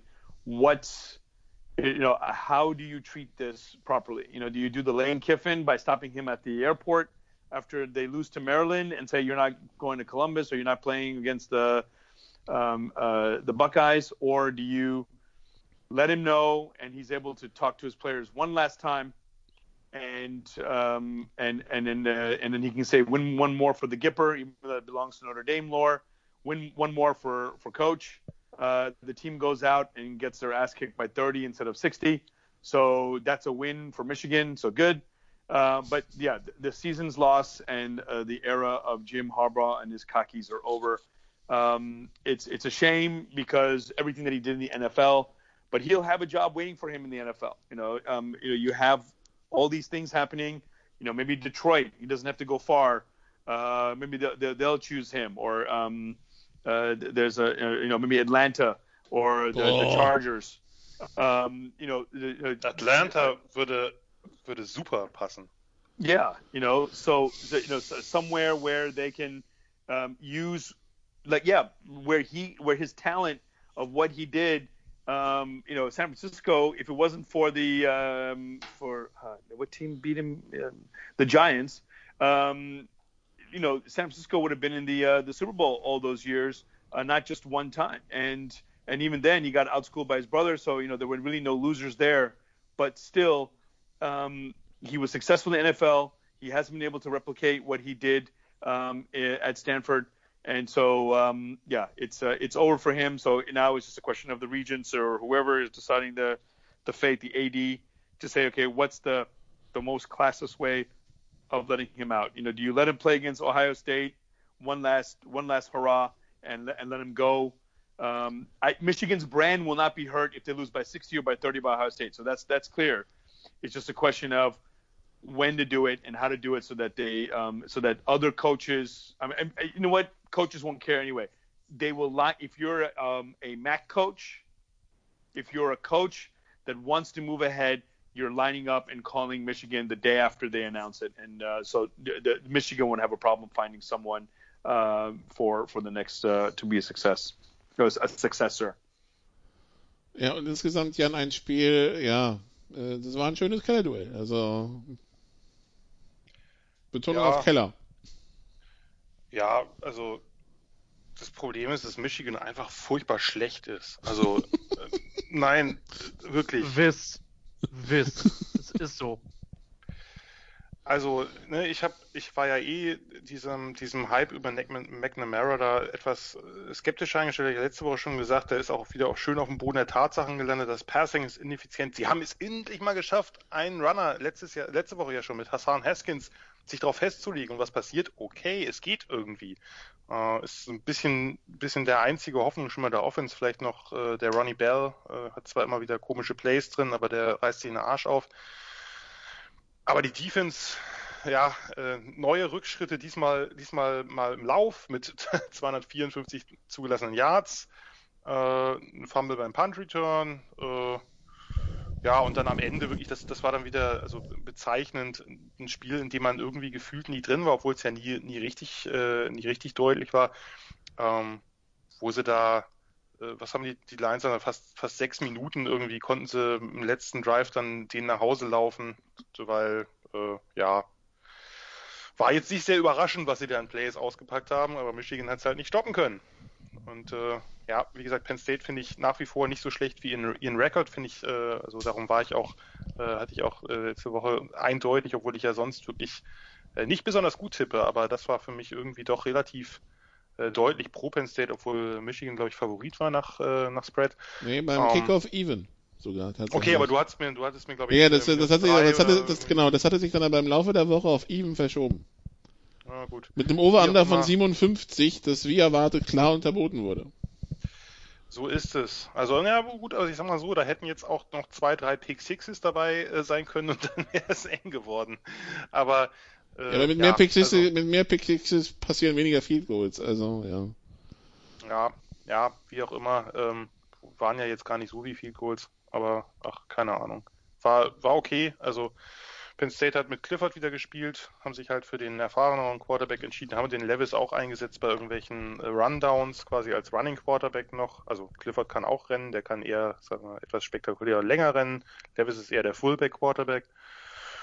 Ja, haben ein paar, paar, ein paar Freshmen haben da mehr Spielzeit gesehen, die ganz gut aussahen. Also bei Penn State ist nicht alles verloren. Also das, äh, der Unterschied jetzt nicht nur in diesem Spiel, aber ähm, also Michigan gefällt mir halt auch wirklich nicht von dem, wie sie auftreten. Also selbst in den Spielen, wo sie knapp gewonnen haben oder so, ähm, wie, wie gegen Rutgers, das, das ist, da, da stimmt's hinten und vorne nicht. Also da muss einfach eine Veränderung her. Ja, die, und äh, die wird wahrscheinlich spätestens in den nächsten zwei Wochen passieren. So, dann Western Michigan schlägt Northern Illinois 30, 27. Ohio State Bowling Green 52, 10.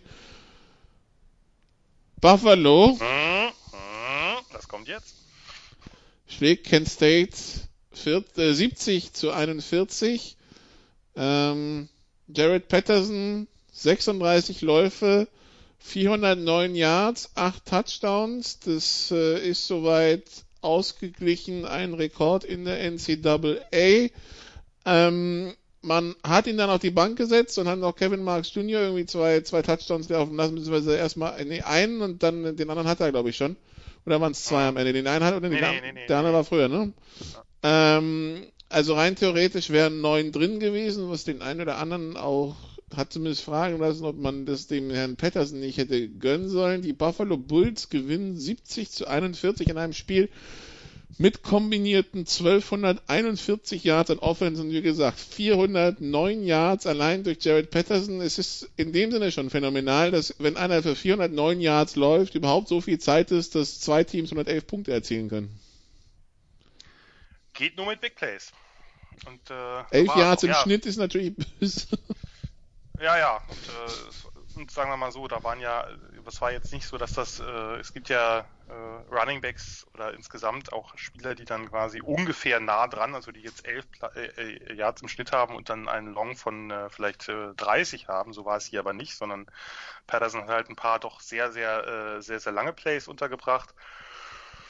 Ähm, ja, war für, für mich natürlich, äh, so, so einen Tag erlebt man nicht so oft. Das muss man, muss man mal so deutlich sagen. Also äh, wenn man einem Team als Fan folgt, ist es äh, oft schwierig, egal worum es geht, wahrscheinlich selbst beim BVB. Ähm, bei Buffalo mehr, weil die verlieren wesentlich öfter als der BVB. Äh, und äh, das war halt, also es war, ich habe es nicht kommen sehen, weil eigentlich hat Patterson ja gerade letzte Woche gegen Bowling Green mit über 300 Yards den Schulrekord gebrochen, den er selbst letztes Jahr äh, aufgestellt hat gegen Bowling Green. Ähm, von daher ist gerade, also seit, seit Mitte letzter Saison ist das einfach eine unfassbare Phase von ihm und von der O-Line, das muss man natürlich deutlich sagen. Also ähm, das war jetzt mit Abstand nicht mal sein spektakulärstes Spiel. Patterson ist halt so ein kleiner Jitterbug, der halt in Small Spaces wirklich sehr beweglich ist, ein tolles Footwork hat, äh, diverse Gegner wirklich auch im, in der Hole mit, mit Jump Cuts oder ähnlichem aussteigen lassen kann. Aber hier waren es fast immer Outside Zone Runs, wo er entschlossen eine, eine riesige Lücke cuttete und dann war halt nicht mehr viel da. Äh, also diese O-Line ist einfach unfassbar gut. Das war sie letztes Jahr schon, hat zwei Spieler verloren, hat gar keinen großen Unterschied gemacht. Äh, Kent State hatte eine 3-4-Defense mit die von vorne bis hinten sehr undersized ist, äh, also recht athletisch, aber halt nicht sehr viel Power mitbringt und du hast dann dagegen eine Power O-Line. Das ich wollte gerade sagen, das klingt als Mix jetzt ungesund. Das klang war nicht so gut und äh, also wirklich der der hat da Lücken vorgefunden und ja. Das klingt so wie also, Football aus den 80ern, irgendwie äh, Schränke in der O-Line und dann äh, und dann Lauf, Lauf, Lauf, Lauf. Ja, die sind schon, die sind schon auch athletisch. Also ich glaube zumindest der, der Abusika, der jetzt Left Tackle spielt, der hat auch eine, eine Chance auf die NFL, vielleicht der Center auch. Ähm, aber das war halt, das spielen sie jetzt seit letztem Jahr, seit Mitte letzten Jahres, wo sie gemerkt haben, dass die Quarterbacks, die sie da haben, so mittelgut sind. Und wenn man das halt richtig gut ausführt, das zeigt sich doch immer wieder. Wenn du eine gute Execution hast, egal bei was, dann kannst du auch mit einem extrem lauflastigen Anlass, äh, Ansatz halt Erfolg haben. Und äh, gut, das Spiel war natürlich jetzt äh, war natürlich jetzt übel, vor allem weil Kent State ja, die haben halt so eine so eine mega Hurry-up-Offense. Also das ist, äh, sie, sie nennen es Flash Fast und haben halt äh, dagegen gehalten mit mit wildem Rumgepasse. Nicht nur, aber vor allem und äh, da zu diesen Yards, die Dustin Crum da aufgelegt hat, äh, was war es am Ende 343? Das klingt jetzt nach okay Mittel oder so. Ist man heute mehr gewohnt? Ja, da kam aber noch ungefähr also nach NFL-Standards wären da bestimmt noch 200 Yards an Flaggen bei gewesen. Im College werden Pass Interferences halt äh, ja nicht so stark bestraft, sondern da kriegst du normal, normalerweise eben deine, deine 15 Yards. Ähm, da hat eigentlich jeder Bulls Cornerback äh, gegen, gegen McCoy, gegen den Receiver da, also eigentlich den bei fast jedem Play, weil der ist immer tief geschickt worden, man hat die Flagge gezogen, okay, äh, ist man zumindest, äh, ist man zumindest nicht, nicht gleich irgendwie mit einem Touchdown dran. War von daher ein sehr offensivlastiges Spiel. Es ist, du hast recht, ähm, man kann sich natürlich darüber unterhalten. Ähm, es, die beiden Rekorde, also Howard Griffith Rekord, äh, äh, ehemaliger Running Back von Illinois und später in der NFL, unter anderem der Vorblocker von äh, Terrell Davis bei den Broncos, ähm, der äh, ist eingestellt worden, den hätte er halt gebrochen mit dem letzten Touchdown. Den äh, Rushing-Rekord von Summer J.P. Ryan von Oklahoma, den hätte er um ein Yard gebrochen, wenn er im letzten Drive halt alle, alle Runs bekommen hätte. Man hat wieder Marks eingesetzt. Marks hat ja auch sonst hat fast 100 Yards erlaufen. Es ist jetzt nicht so, dass, äh, dass das ganze Ding nur über Patterson lief. Also man hat, äh, man hat äh, im Rushing die 500 geknackt. Ähm, ja, äh, wäre natürlich, also ich fand es nicht schlimm. Ich fand auch den, den, den, äh, den Reporter da ehrlich gesagt absolut unmöglich, der dann noch gesagt hat, die Offense Line sollte ein Holding machen, damit er noch Chancen auf mehr Yards hat.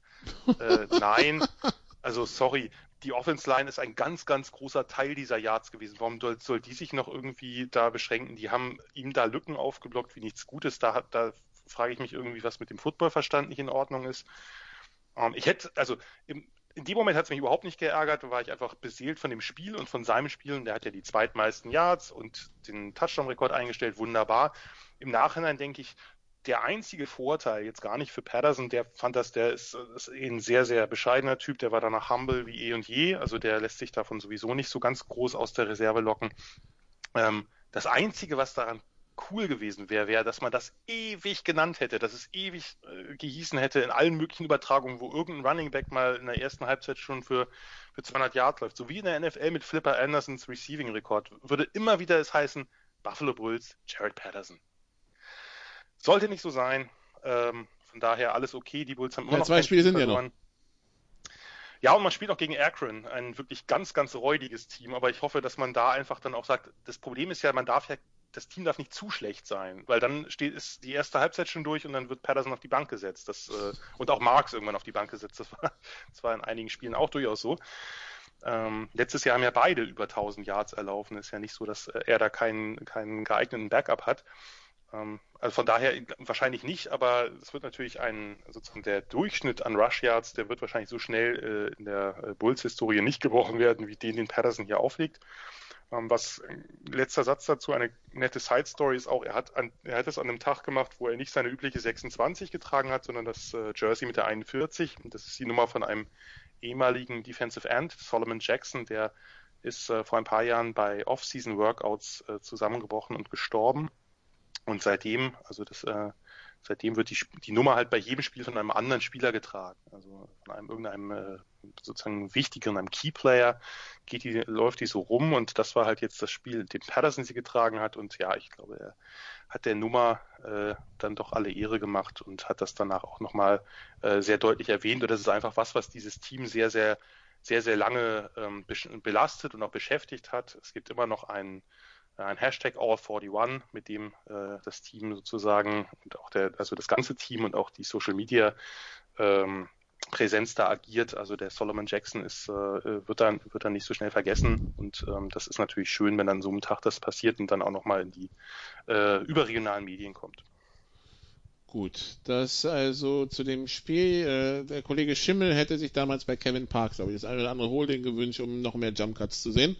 Aber dem ehemaligen, also damals in Köln, ehemaliger Running Back von Virginia. Ja. Es gibt, es gibt halt auch ein Highlight-Video von dem auf YouTube, wo seine Virginia Highlights sind, das reicht halt schon. Da wusste, also ich will jetzt nicht sagen, dass ich Leute nach einem Highlight-Video beurteilen kann. Nein, kann ich nicht. Aber als ich das im Vorfeld auf, auf das erste Spiel der Kölner gesehen hatte, dann dachte ich mir, okay, wenn der stinkt, habe ich wirklich keine Ahnung oder keine Erfahrung oder beides. Ja, aber er hat nicht gestunken. Aber er hat leider nur ein Jahr gespielt, obwohl die Coaches auch sehr von ihm geschwärmt haben. Kevin Parks wird immer einen kleinen, kleinen Platz in meinem Herzen haben, allein für dieses Spiel in dieser, äh, in dieser Hitzeschlacht gegen, gegen Kiel. Nicht nur das, aber ja, es war. Ich weiß doch, wie ihr mir von ihm berichtet habt, und ich war vollkommen entsetzt, dass ein, ein Spieler, den ich auch so gut kannte und so geschätzt habe wie Kevin Parks, ernsthaft in der GFL spielt. Aber das lag wahrscheinlich auch mal in meiner Ignoranz dem deutschen Football gegenüber. Du kannst gerne den Podcast wechseln, Jan. Ja, also es gibt äh, es gibt Podcasts, da sind dann Leute wie du willkommen. Aber ähm, hier ja, nicht mehr. Hier ne, bin so eine Einstellung zur GFL nicht. Nee. Ähm, die äh, Kevin Parks, äh, wo ich weiß noch, wie dem Herrn Schimmel ins Mikrofon eingepflegtes Boah entglitt, als der mal irgendwie einen Spin-Move gemacht hat bei dem Kicker-Return. Ja. Das war ein Kicker-Return. Ja, das war ein Kicker-Return. Du kommentierst und hörst plötzlich auf den Ohren noch Boah. Das war ein großartiges Radio.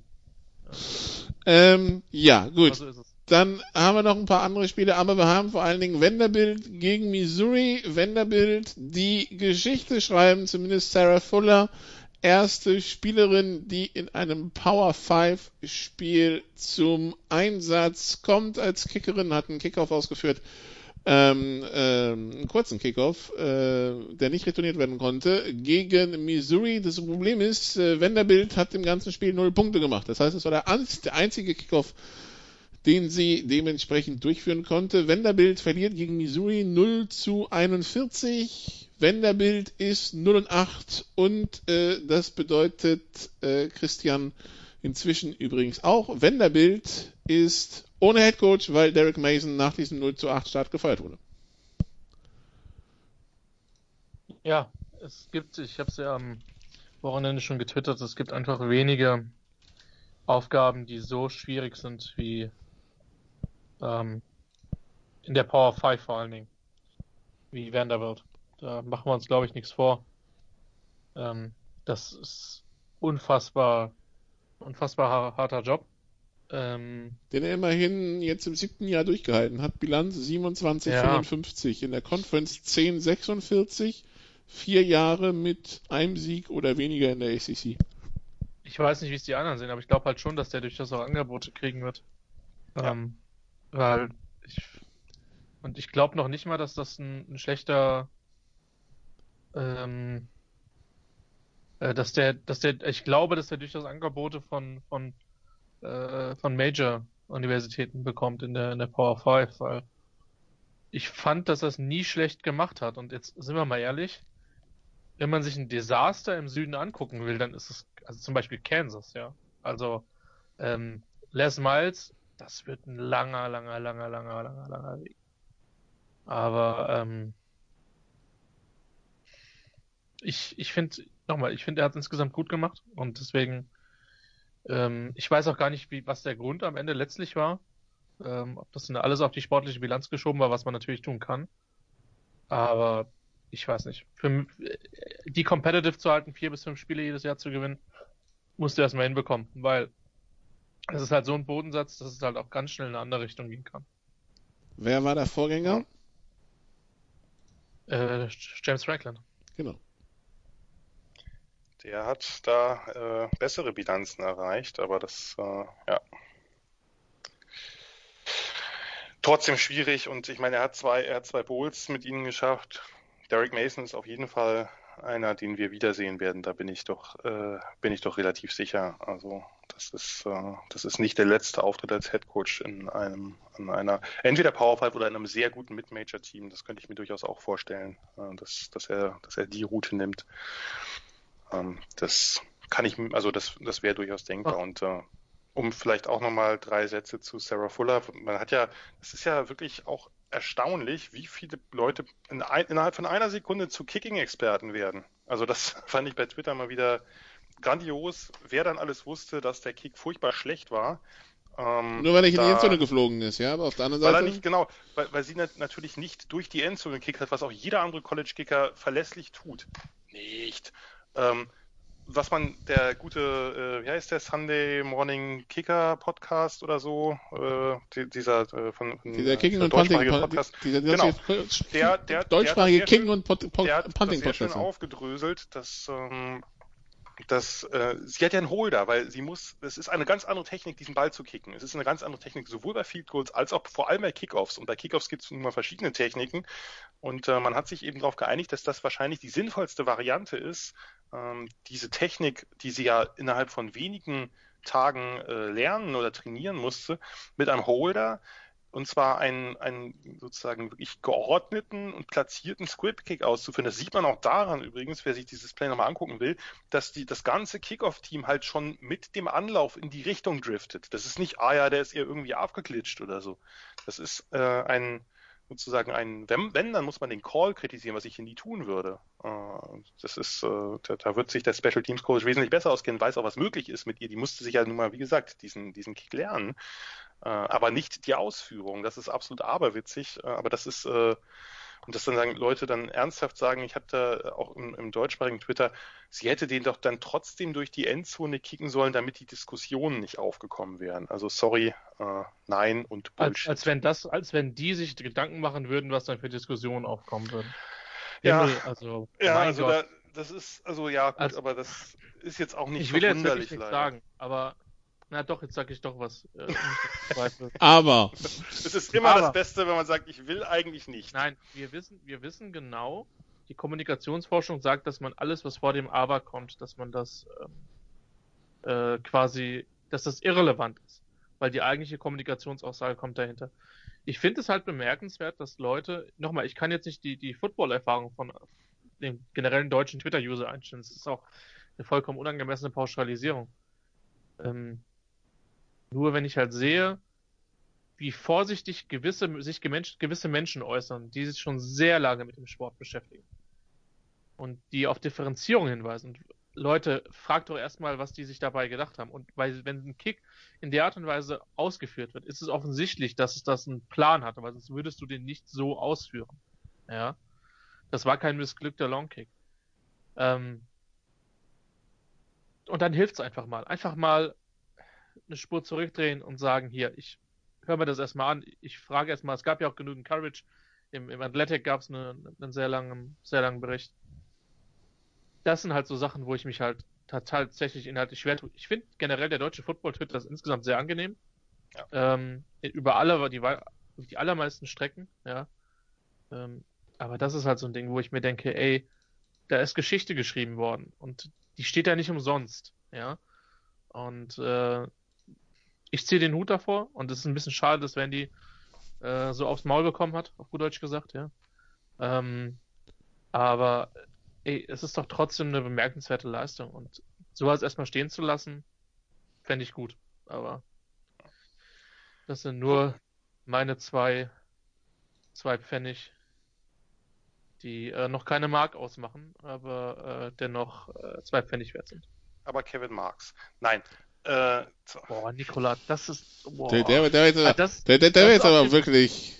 Das ist Okay. auf dem Niveau von Nikola der letzten zwei Wochen. Ja, das stimmt. Vor, heute vor zwei Wochen. ganz Letzte Woche war er ganz, ja. ganz angenehm. Nein, ein, einen ernsthaften Nachsatz dazu noch. Ähm, der der Interim-Coach Todd Which hat jetzt bekannt gegeben, dass Sarah Fuller äh, wahrscheinlich auch äh, der Kicker bzw. die Kickerin gegen Georgia sein wird. Sie wählen, werden noch weiter gucken, dass sie noch weitere Optionen da sich besorgen fürs Team. Weil das Problem ist ja, äh, für diejenigen, die sich jetzt wundern, warum haben sie denn eigentlich keinen Mann genommen? Äh, Vanderbilt hat kein, kein äh, Men's Soccer Team. Also die haben nur, nur ein Frauenfußballteam und man kann ja eben äh, nur mal aufgrund der diversen Covid-Richtlinien jetzt nicht irgendein, irgendein Studi noch, das hat ja Texas Tech zum Beispiel mal gemacht vor einigen Jahren mehr, äh, als sie Probleme hatten, dann zumindest einen für die PATs zu holen oder so, der irgendwie einfach nur einen dicken Wumms hat, vielleicht nicht so genau ist, aber braucht man ja bei, äh, bei PATs zumindest im College nicht unbedingt. Ähm, und äh, daher ist sie als, als Torhüterin äh, die geeignetste Kandidatin. Sie haben ja durchaus äh, getestet und ich glaube, Stuart Mendel hat das vorhin geschrieben. Mensch, ist ja krass, dieser PR-Stunt, die die ja eigentlich nur machen. Also er meinte das sehr ironisch, dass sogar der, der jetzige Interimscoach, der Coach, der Fitch, da auch so eingeweiht ist, dass er das gleich weitermacht. Nein, ist natürlich kein PR-Stunt, sondern ist offensichtlich die beste Lösung, die sie da gerade haben in einer schwierigen Situation. Von daher kann es sein, dass sie äh, noch einmal ran darf gegen Georgia. Ähm, aber äh, ja, man muss natürlich auch da befürchten, dass es zu keinem Field Goal oder PAT-Versuch äh, kommen wird. Für mich ist halt das Ding, ich glaube, man müsste am Ende, ihr, ihr drei, mal wirklich zusammentragen, was es so an schrägen Geschichten gab ähm, durch diese, durch diese Pandemiesaison. Ähm, das ist eine der positiven Sachen, finde ich trotz allem. Dass es insgesamt eine gute Story ist. Ähm, auch wenn Vanderbilt rein sportlich dann natürlich gerne darauf verzichtet hätte. Muss man ja an der Stelle auch sagen. Aber ähm, so, so bizarr vieles andere ist, das ist positiv. Ähm, und Georgias Defense stinkt. Also warum sollen nicht 50 gegen die scoren? Kleiner Scherz. Die, die gleichen, die dann auf den Kick prügeln, sind wahrscheinlich die gleichen, die sich am nächsten Tag über hinten lustig machen, ne? Aber ja. Ja, ja, ja, ja. Das ist genau diese, das sind genau dieselben Kandidaten. Uff, ja, lassen wir das Thema. Wir haben noch zwei Spiele oder so. Lass uns mal Echt? vielleicht. Also Ja, wir haben noch, haben- wir haben noch, wir haben noch hier den, ähm, Mhm, den, den, den, den Kampf um Mississippi. genau. Was, was gab's dieses Mal? Schlägereien, Pinkeleinlagen, äh, was auch immer? Er- Erstaunlich wenig, ne? Ich weiß nicht, äh, ich fand Also ich habe nichts in den Schlagzeilen gesehen, ich war enttäuscht.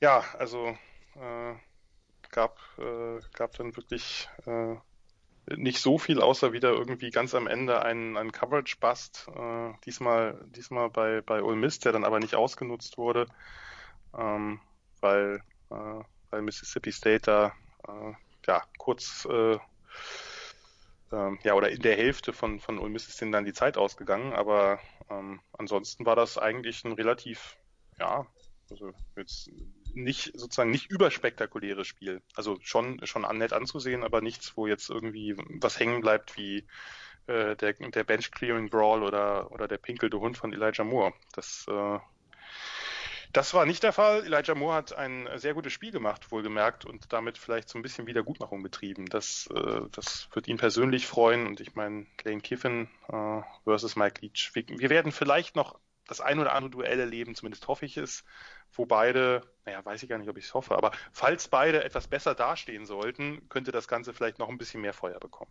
Aber, aber Kevin ist zu ruhig geworden. Das ist das Problem. Ja, also, der- das zumindest ist diese Saison. Diese Zeit glaub, bei der Florida Atlantic hat ihm nicht gut getan. Nee, ich er, glaube, der versucht jetzt wirklich seriös zu werden, um echt nochmal einen Big-Time-Job äh, anzuziehen. Boah, Kiffin bei Michigan, man wird ja noch träumen dürfen. Ja, ich meine mal von seinen äh, Dingen, dass er Also da ich glaube, dass der echt coachen kann. sein Playsheet äh, öfter mal in die Luft wirft oder so, so ein paar, er hat ja noch so ein paar, sagen wir Ja. mal, so ein paar Show-Einlagen, aber Ey, und ich glaube, dass der halt wirklich coachen kann. Also, ja, ja, ich glaube, dass das echt kein Dummkopf ist. Also, ähm, und wenn Ole Miss wieder jemanden findet, der ihn so viel Kohle bekommt, dass sie den Number 1 Recruit wie damals in Camdishi äh, finanziell an Land ziehen können, dann ähm, können die ein Team sein, was hin und wieder eine sehr gute SEC-Saison spielt und trotzdem noch fast immer von Alabama verprügelt wird, wobei man ja sagen muss, Ole Miss war das Team, das nun wieder mal Überraschungssiege gelandet hat. Das darf man nicht vergessen. Kelly. Ähm, ja, ja, da waren einige sehr, sehr interessante Spiele bei. Äh, sind nur Ist aber- noch? Hm? Nee, äh, du erst. Nee, ich war durch. Ich wollte nur sagen, ich möchte auch noch äh, bei der Chemdici-Nummer, da kann man auch noch auf LeQuan Treadwell verweisen, der irgendwie Bilder gepostet hat mit ja, so ein paar Geldscheinen und so ein bisschen, oh, ist ganz cool hier. Äh, ja, äh, fanden dann nicht alle so cool, dass Die, der Ole Miss die sind alle nur wegen dem Blumengesteck beim, äh, wegen der Blumengestecke nach zu Ole Miss gegangen. Weil's Gumbo lecker ist. Genau. Oh, ja. Bitte. Ja, was Südstaatenküche kann man durchaus empfehlen. Das ist zwar mehr Louisiana als Mississippi, aber das ist die ganze Ecke da, ja. Also das, ähm, das ist ein Grund, da hinzugehen, auf jeden Fall. Gut. Ähm, ich glaube, wir haben nichts mehr zu besprechen, oder? ich, möchte, ich möchte nur eins, also nur ein, nicht ein Spiel, aber einen äh, Moment noch erwähnen, der uns allen, den hatte ich euch auch verlinkt. NC State gegen Syracuse, kurz vor Schluss. Ach so, der Spike beim Fourth Down, ne? Äh, in, äh, in Reichweite, um den Ausgleich zu machen, aber dann gibt's bei Fourth Down, äh, nachdem das Third Down nicht besonders gut verlaufen ist, ist der, der Culpepper, der Quarterback von Syracuse, entscheidet sich für einen Spike on Fourth Down. Es ist schon großen Quarterbacks passiert, unter anderem Frank Reich äh, in einem Playoff-Game, wenn ich mich recht erinnere sogar. Äh, aber trotzdem sah es einfach zu schön aus. Ähm, es war dann auch bei auslaufender Uhr, also sie hätten höchstens ein Play noch gehabt. Äh, dennoch gibt's einfach Sachen, die müssen einmal kurz erwähnt werden, weil skurril. Ich habe schon Fumbles bei Spikes gesehen. Das ist, weil wenn der Quarterback den Ball auf den Boden werfen wird Mhm. und, und den nicht unter Kontrolle bekommt, ist halt auch doof. Ja. Oder eben der Bo Nix Spike nach hinten, der dann aber nicht als Ja. ja gut. Aber das haben wir ja alles schon besprochen. Gut, Pause und dann besprechen wir das Championship Week, das keins ist. Bis gleich.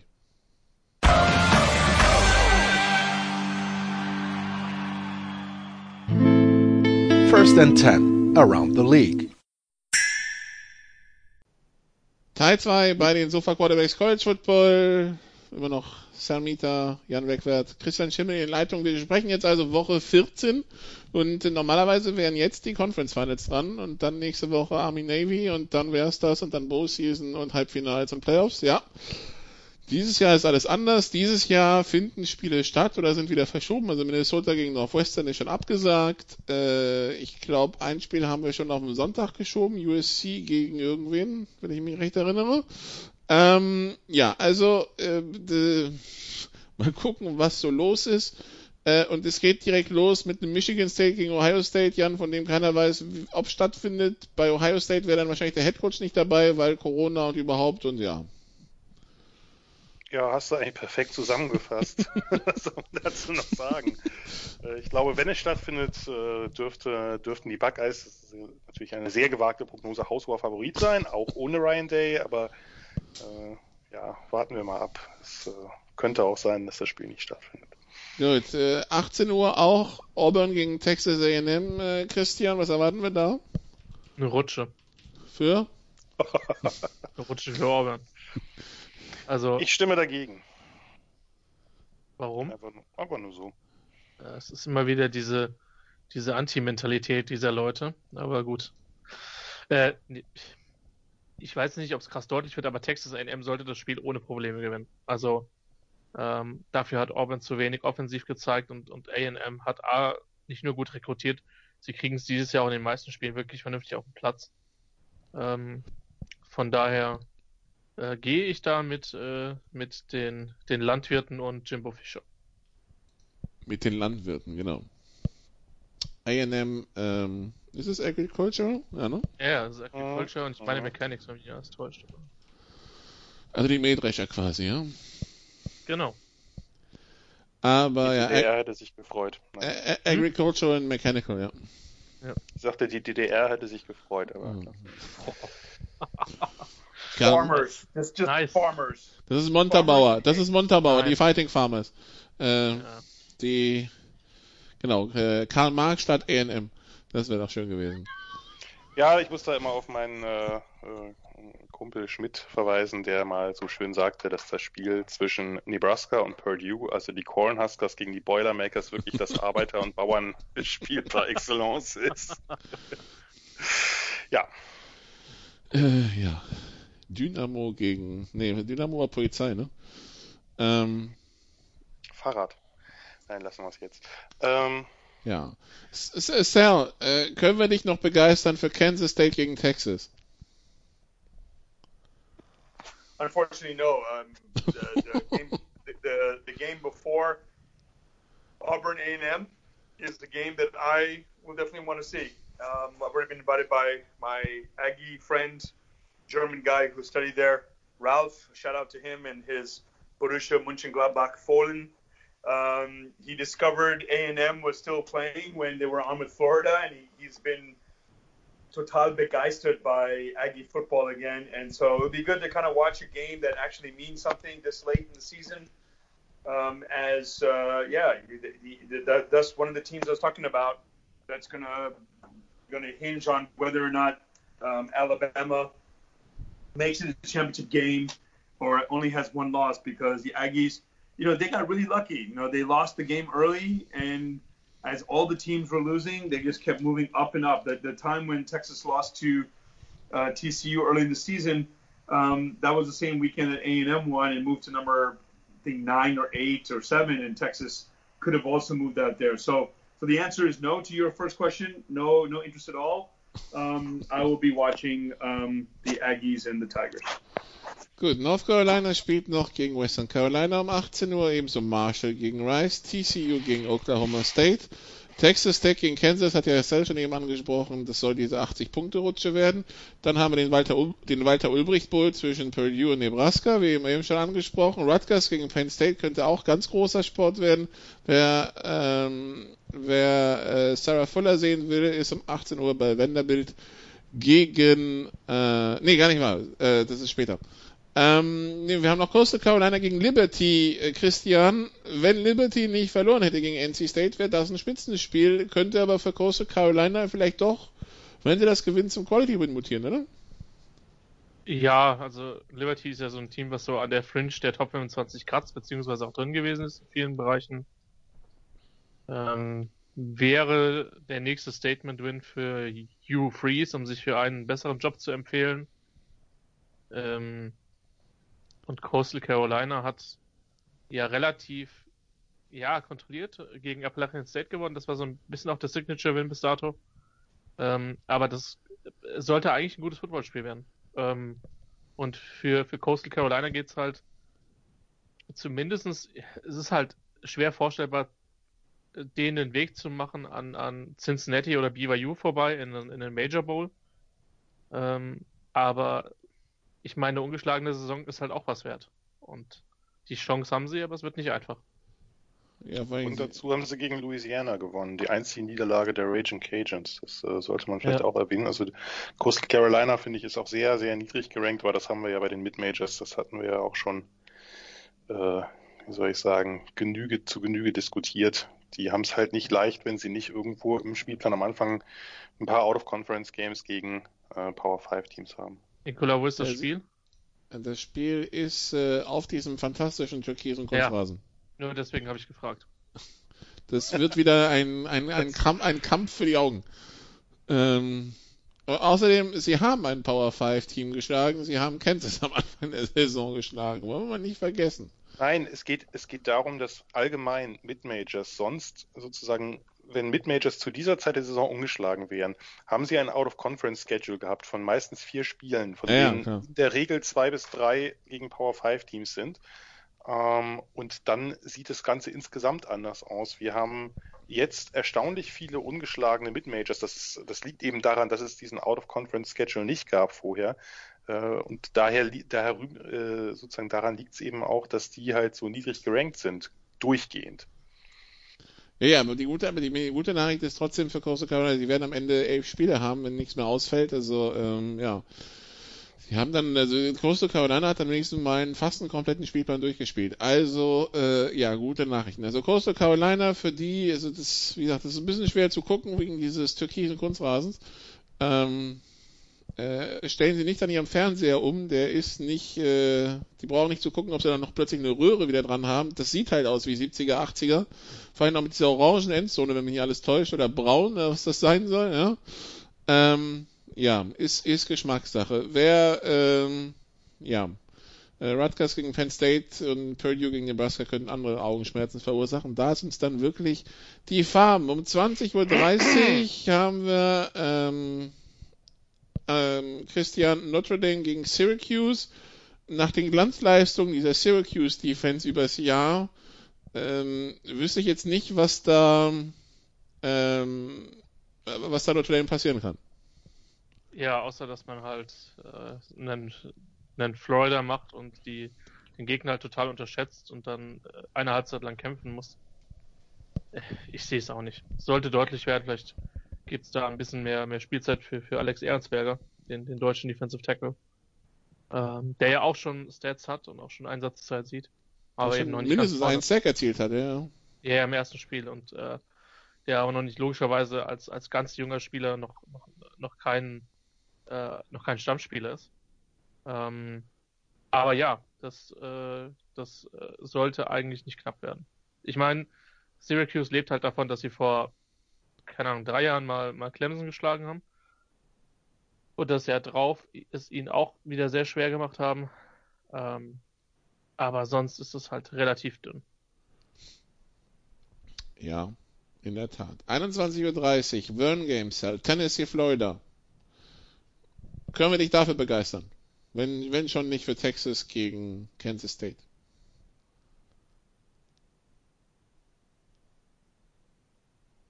Cell, Vern Game on mute. Oh, sorry. Um, what was the match? Kansas State. Yeah, Tennessee, Florida. Run Game. Oh, Tennessee, Florida. The Vern Game. Yeah, it's a classic rival, but uh, a rivalry matchup. Um, back in the days, I still remember Spurrier versus Manning um, in the in those days, and and um, I think Florida just wins it. The way Florida has been playing, you know, you asked that question earlier. Um, the key for Florida is to get themselves ready to play in Atlanta and uh, cause chaos. You know, you know, what I love about the SEC is that you go through Atlanta and you win Atlanta, you're in the top four. You're going uh, to the college football playoffs, and so that's what Florida has to have in mind as they go towards, um, um, yeah, for that eventual matchup against uh, Alabama, and not let Florida come in their way. I mean, there's been some great games there, some some uh, anticipated matchups there, but this year, no. Florida needs to focus and uh, get themselves to Atlanta. Should be a blowout. Okay, auch um 21.30 Uhr Wisconsin gegen Indiana. Jan, äh, wir haben ja schon gesagt, für Wisconsin geht's streng genommen und nichts mehr und Indiana hat äh, jetzt also das Backup Quarterback, den Backup Quarterback am Start. Ähm, ja, bis, äh, also ich weiß, wie, wie hält Wisconsin die Motivation da hoch? Ach, ich glaube, ich glaube, das, äh, das ist nicht so schwierig, ehrlich gesagt. Also kann sein, dass ich mich irre, dann leiste ich nächste Woche gerne Abbitte, aber ich eigentlich denke ich, ist das nicht so schwierig zu zeigen, äh, gerade nachdem man äh, das Spiel gegen Northwestern verloren hat, dass man einfach zeigen will, dass man nach ganz oben gehört. Ähm, es ist ja auch der ein oder andere Bowlplatz noch zu vergeben. Das mag äh, diese Saison noch unwichtiger sein als sonst, aber ich glaube, dass da doch ein paar Spieler äh, nach letzter Woche zeigen, äh, nach, nach, äh, nach letztem Spiel zeigen wollen, Entschuldigung, nicht nach letzter Woche, nach letztem Spiel zeigen wollen, dass da, äh, dass da doch ein bisschen mehr drin ist. Und ja, wenn es für Wisconsin an 16 um nichts mehr gehen sollte, dann müsste man eigentlich den ganzen Laden dicht machen, denn dann dürfte es eigentlich für ungefähr gar kein Team mehr um was gehen, äh, das nicht irgendwie noch im erweiterten Rennen um eine Conference Championship ist. Das glaube ich nicht. Also ich glaube, das wird schon, wird äh, schon das Spiel sein, was ich mir bei dem Timeslot, ich muss jetzt noch mal kurz gucken. Nee, das ist, das ist ja der Buffalo Timeslot. Ich dachte, die, die Bulls spielen um sechs. Nee, dann werde ich es mir höchstens auf dem Second Screen angucken. Aber das wäre jetzt meine Wahl außerhalb meiner Teams sozusagen. Nicht Michigan Maryland, das wäre ja enttäuscht.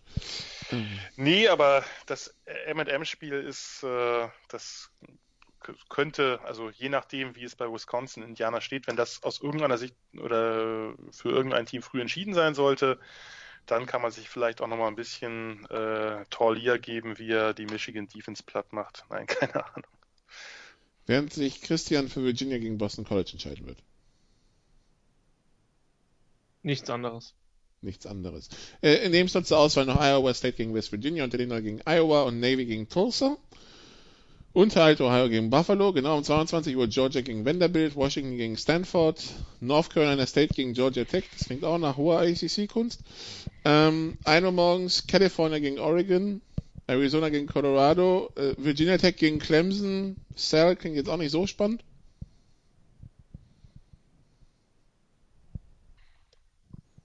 Sal ist schon wieder weg.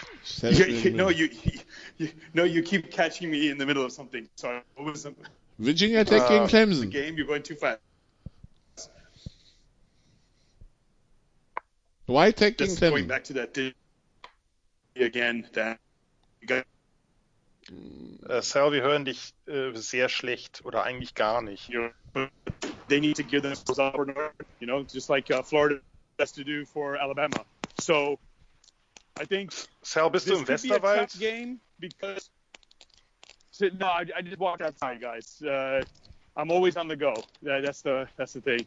And um, I, I, I live I live on one of the busiest streets in Munich, and so I just walked outside. But anyway, um, yeah. So my train of thought. I think playing in Blacksburg, playing against Virginia Tech, is one of the uh, um, is, is a classic trap game. Um, they need to prepare themselves. Um, do they play anything after before they play Notre Dame again? Äh, Probably müssen, not. die müssen doch irgendwas last game, bestimmt. right? Nee, die müssen. Achso, nee, die haben nichts tatsächlich. Aber die müssen, die müssen eigentlich noch FSU nachholen. Also es steht nichts auf dem Spielplan, aber eigentlich müsste FSU nachgeholt werden, aber ja. Vor allem, wenn der Buswini glücklich und zufrieden ins Bett gehen möchte, dann muss das getan werden. Der geht da mit der Kettensäge durch die Teamzone. Oh ja, das wird. Also ich glaube, wenn Svenny gegen die 100 scoren kann, dann wird er 100 gegen die scoren. Böse, böse. Äh, ja, also auf jeden Fall, Clemson müsste normalerweise die Woche drauf nochmal spielen, aber mal gucken, was da passiert. LSU Alabama, Christian, irgendwas, womit wir dich begeistern können? Klang letztes Jahr geil, dieses Jahr nicht mehr so, ne? Klang letztes Jahr geil, war letztes Jahr geil. Begeistern. Nee, ehrlich gesagt nicht. Also äh, vielleicht eine gute Mac Jones Performance, aber es wird halt hässlich, glaube ich. Es wird halt deutlich und es könnte hässlich werden. Okay, ansonsten. Weil ich glaube, dass Saban so, Saban ist ja bekannt, dass er ein sehr gutes, wir wissen ja generell, dass Elefanten ein gutes Gedächtnis haben. Ähm, ich glaube auch, der wird den Fuß erst sehr spät vom Gas nehmen, wenn überhaupt. Ich glaube, ich glaube, ähm, Nick Saban wird sowieso dieser eine späte Touchdown, den, den sie gegen Auburn abgegeben haben, der mag vielleicht zu Hause gesessen haben, weil von dem hat die Defense bestimmt noch was gehört dazu. Ähm, ja, Oklahoma Baylor, Jan, irgendwas, ähm, irgendwie eine Nein, Gefahr für nichts. Oklahoma? Nö. Nein, ne? nichts. Nee.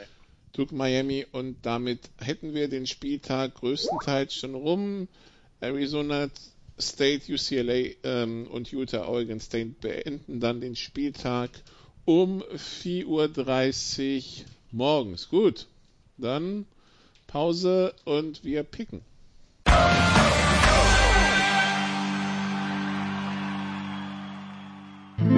Bring it home, der 4-Minute-Drill. Teil 3 bei den Sofa Quarterbacks College Football mit Christian Schimmel, Jan Wegwert, Selmita und wir picken jetzt gegen den Spread. Dann bitte sehr, Sal, Auburn gegen Texas Yes. A&M, Texas A&M mit 6,5. Yeah, they're going to win and they're going to cover. Jan, Michigan State gegen Ohio State. Wenn es denn überhaupt stattfindet, Ohio State mit 22 Favorit. Ach, 21. Sie covern nicht. Christian, Oklahoma State gegen TCU, Oklahoma State mit 2,5. Auswärts. Oklahoma State mit dem Touchdown. Ähm, Sal, Notre Dame gegen Syracuse, Notre Dame mit 33,5. Oh. Yeah. Yeah, why not? Uh, No- Notre Dame. No, you know what? No. Uh, they're going to win, obviously. Uh, not by 33. It's it's going to be by 20, 20, uh, 28. Should, but it would be an easy game for Notre Dame. Also ein 45-13 wird nicht covern, weil es wäre nur 32. Nur so mal als, als, Yeah, Grund, als yeah I, I, Ian Book will be on the uh, on the bench in the fourth quarter for sure. Jan, Marshall gegen Rice, Marshall mit 23,5. Uh. äh, zu Rice kann ich nicht sehr viel sagen, von daher ähm, sage ich jetzt einfach mal, ja, ja, Marshall macht das. Rice hat noch nicht viel gespielt, von daher passt. Christian, Chanticleers gegen Flames, Coastal Carolina mit 7.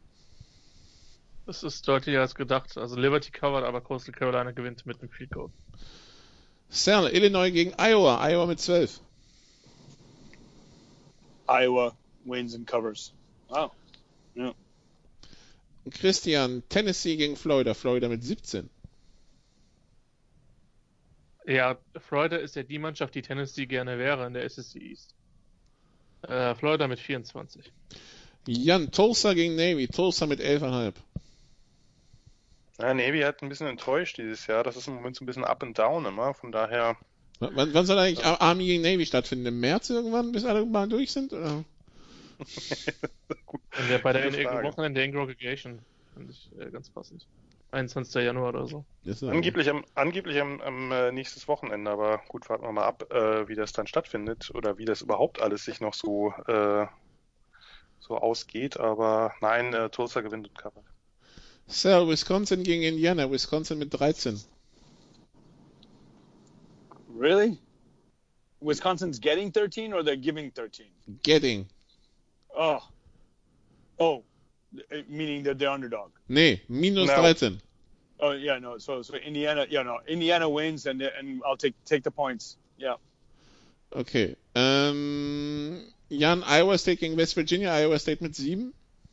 Das ist ein enges Ding. Also West Virginia hat eine super Defense. Und wenn da die Offense erwacht, also da muss, muss Iowa State auf jeden Fall vorsichtig sein, äh, gerade nach dem wichtigen Sieg gegen Texas. Könnte mir vorstellen, dass es knapper wird. Ich hoffe, Iowa State gewinnt, darum setze ich auf sie, aber kann es sein, dass das nur mit äh, 4-5 oder sowas ist. Christian, Georgia gegen Vanderbilt, Georgia mit 33,5. Vanderbilt covered. Ist nicht mehr als, nicht, nicht mehr als Oh. 30. Okay. Nee. Nee. Aber Georgia hat diesen neuen Backup-Quarterback. Ich habe den Namen schon wieder, warte mal, muss kurz nachgucken. Wie hieß der noch? Daniels oder so, der soll ganz gut sein. The Stash. Ja, der hat zwar offensichtlich keinen Arm für mehr, aber äh, besser als das, Ja. was sie vorher gezeigt haben. Ja, Aber das ist der Throwing Schnurrbart, also das äh, wird alles gut. Sal, Washington gegen Stanford, Washington mit 11. Um, okay. Um, I picked everything, everyone to cover. Um, or yeah, I'd say Washington wins, but uh, they do not cover. It's gonna be closer than uh, expected. Jan, Appalachian State gegen Louisiana, Appalachian State mit 2,5. Das ist in der, Tat- in der Tat ein sehr, sehr interessantes Spiel. Äh, Und Louisiana hat sich in, in einigen Spielen jetzt nicht super gut präsentiert. Also die haben äh, immer mal so, so kleine Off-Phasen gehabt. Haben Ich, übrigens noch äh, nie gegen eine Appalachian State gewonnen. 0 und 8. Äh, Appalachian State ist ja noch nicht so lange in der FBS. Ähm, ja, äh, gewinnen aber. Also Louisiana gewinnt. Das äh, ist jetzt einfach mal die Saison, wo es sein muss. Christian, lauflastig. Ja, für gegen mich. Oregon, Oregon mit 9. Äh, ich hasse die Oregon Defense, aber Cal kriegt halt offensiv auch so gar nichts zustande. Äh, deswegen, äh, Oregon wird den Frust, den sich letzte Woche geholt haben, äh, gegen Cal austragen und mit äh, 14 gewinnen. Sal, Virginia Tech gegen Clemson, Clemson mit 22. Yeah. So it should be. I, I, I wanted to say it's gonna be a trap game, so I, Clemson wins, but not by 22. It's gonna be closer. Um, they're gonna keep themselves ready and rested for uh, their uh, their their matchup with Notre Dame. Jan, Duke gegen Miami, Miami mit 17. Ja, Miami drüber. Come on. Christian, Alabama gegen LSU. Auswärts, Alabama mit 28,5. Ja, ich habe ja eben gesagt, ich glaube einfach nicht, dass Saban den Fuß vom Gas nehmen wird. Deswegen Alabama mit 35. Sal, Oklahoma gegen Baylor, Oklahoma mit 23. Yeah. Take the points. Oklahoma wins easily. Blinken nicht vergessen. Und äh, Jan, USC gegen Washington State am Sonntag, sofern es stattfindet. USC mit 14. Ähm, USC mit 14. Ja. Hat jemand irgendwie USC noch nicht so verfolgt? Nein, also USC kann durchaus gewinnen, das halte ich nicht für ausgeschlossen. Washington State hat pro Spiel bisher 35,5 Punkte abgegeben. Ja, ja, ist mir durchaus bewusst, aber äh, gewinnen, äh, aber also, obwohl der Delora, der, der Freshman Quarterback, ist da glaube ich angeschlagen gewesen oder so. Aber anyway, spielt überhaupt keine Rolle, weil äh, USC gewinnt, aber nicht mit 14. Gut, dann war es das zu den Sofa Quarterbacks College Football. Denken Sie dran, heute Nacht, beziehungsweise heute Abend um 21.40 Uhr Pittsburgh Steelers gegen Baltimore Ravens, sofern das Spiel überhaupt stattfindet.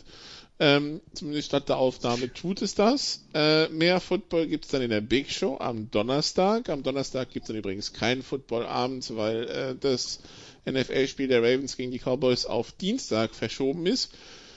Den Spieltag Samstag, Sonntag können Sie verfolgen, was davon noch übrig ist. Das haben wir immer, wenn wir aufnehmen. Am nächsten Tag fehlen schon zehn Spiele. Ähm, ja, und dann nächste Woche wird dann bei den Sofa Quarterbacks wieder besprochen, was überhaupt noch stattgefunden hat. Danke für die Geduld, liebe Zuhörer. Danke Jan, danke Christian, danke Sal. Ja, bis zum nächsten Mal. Tschüss. Und nochmal das. Too much turkey. Too much turkey. You did what you had to do and you won the game. Das waren die Sofa Quarterbacks mit der Extravaganza zur National Football League auf Sportradio 360.de. Wenn Sie Fragen, Anmerkungen, Gegenbeispiele haben, schreiben Sie uns entweder auf unserer Facebook-Seite über unseren Twitter-Account at sportradio360 oder direkt an steilpass at sportradio360.de. Great job, guys! Und versäumen Sie nicht unsere nächste Big Show jeden Donnerstag neu auf www.sportradio360.de. One day at a time. Keep getting better as a football team, and we'll see what happens.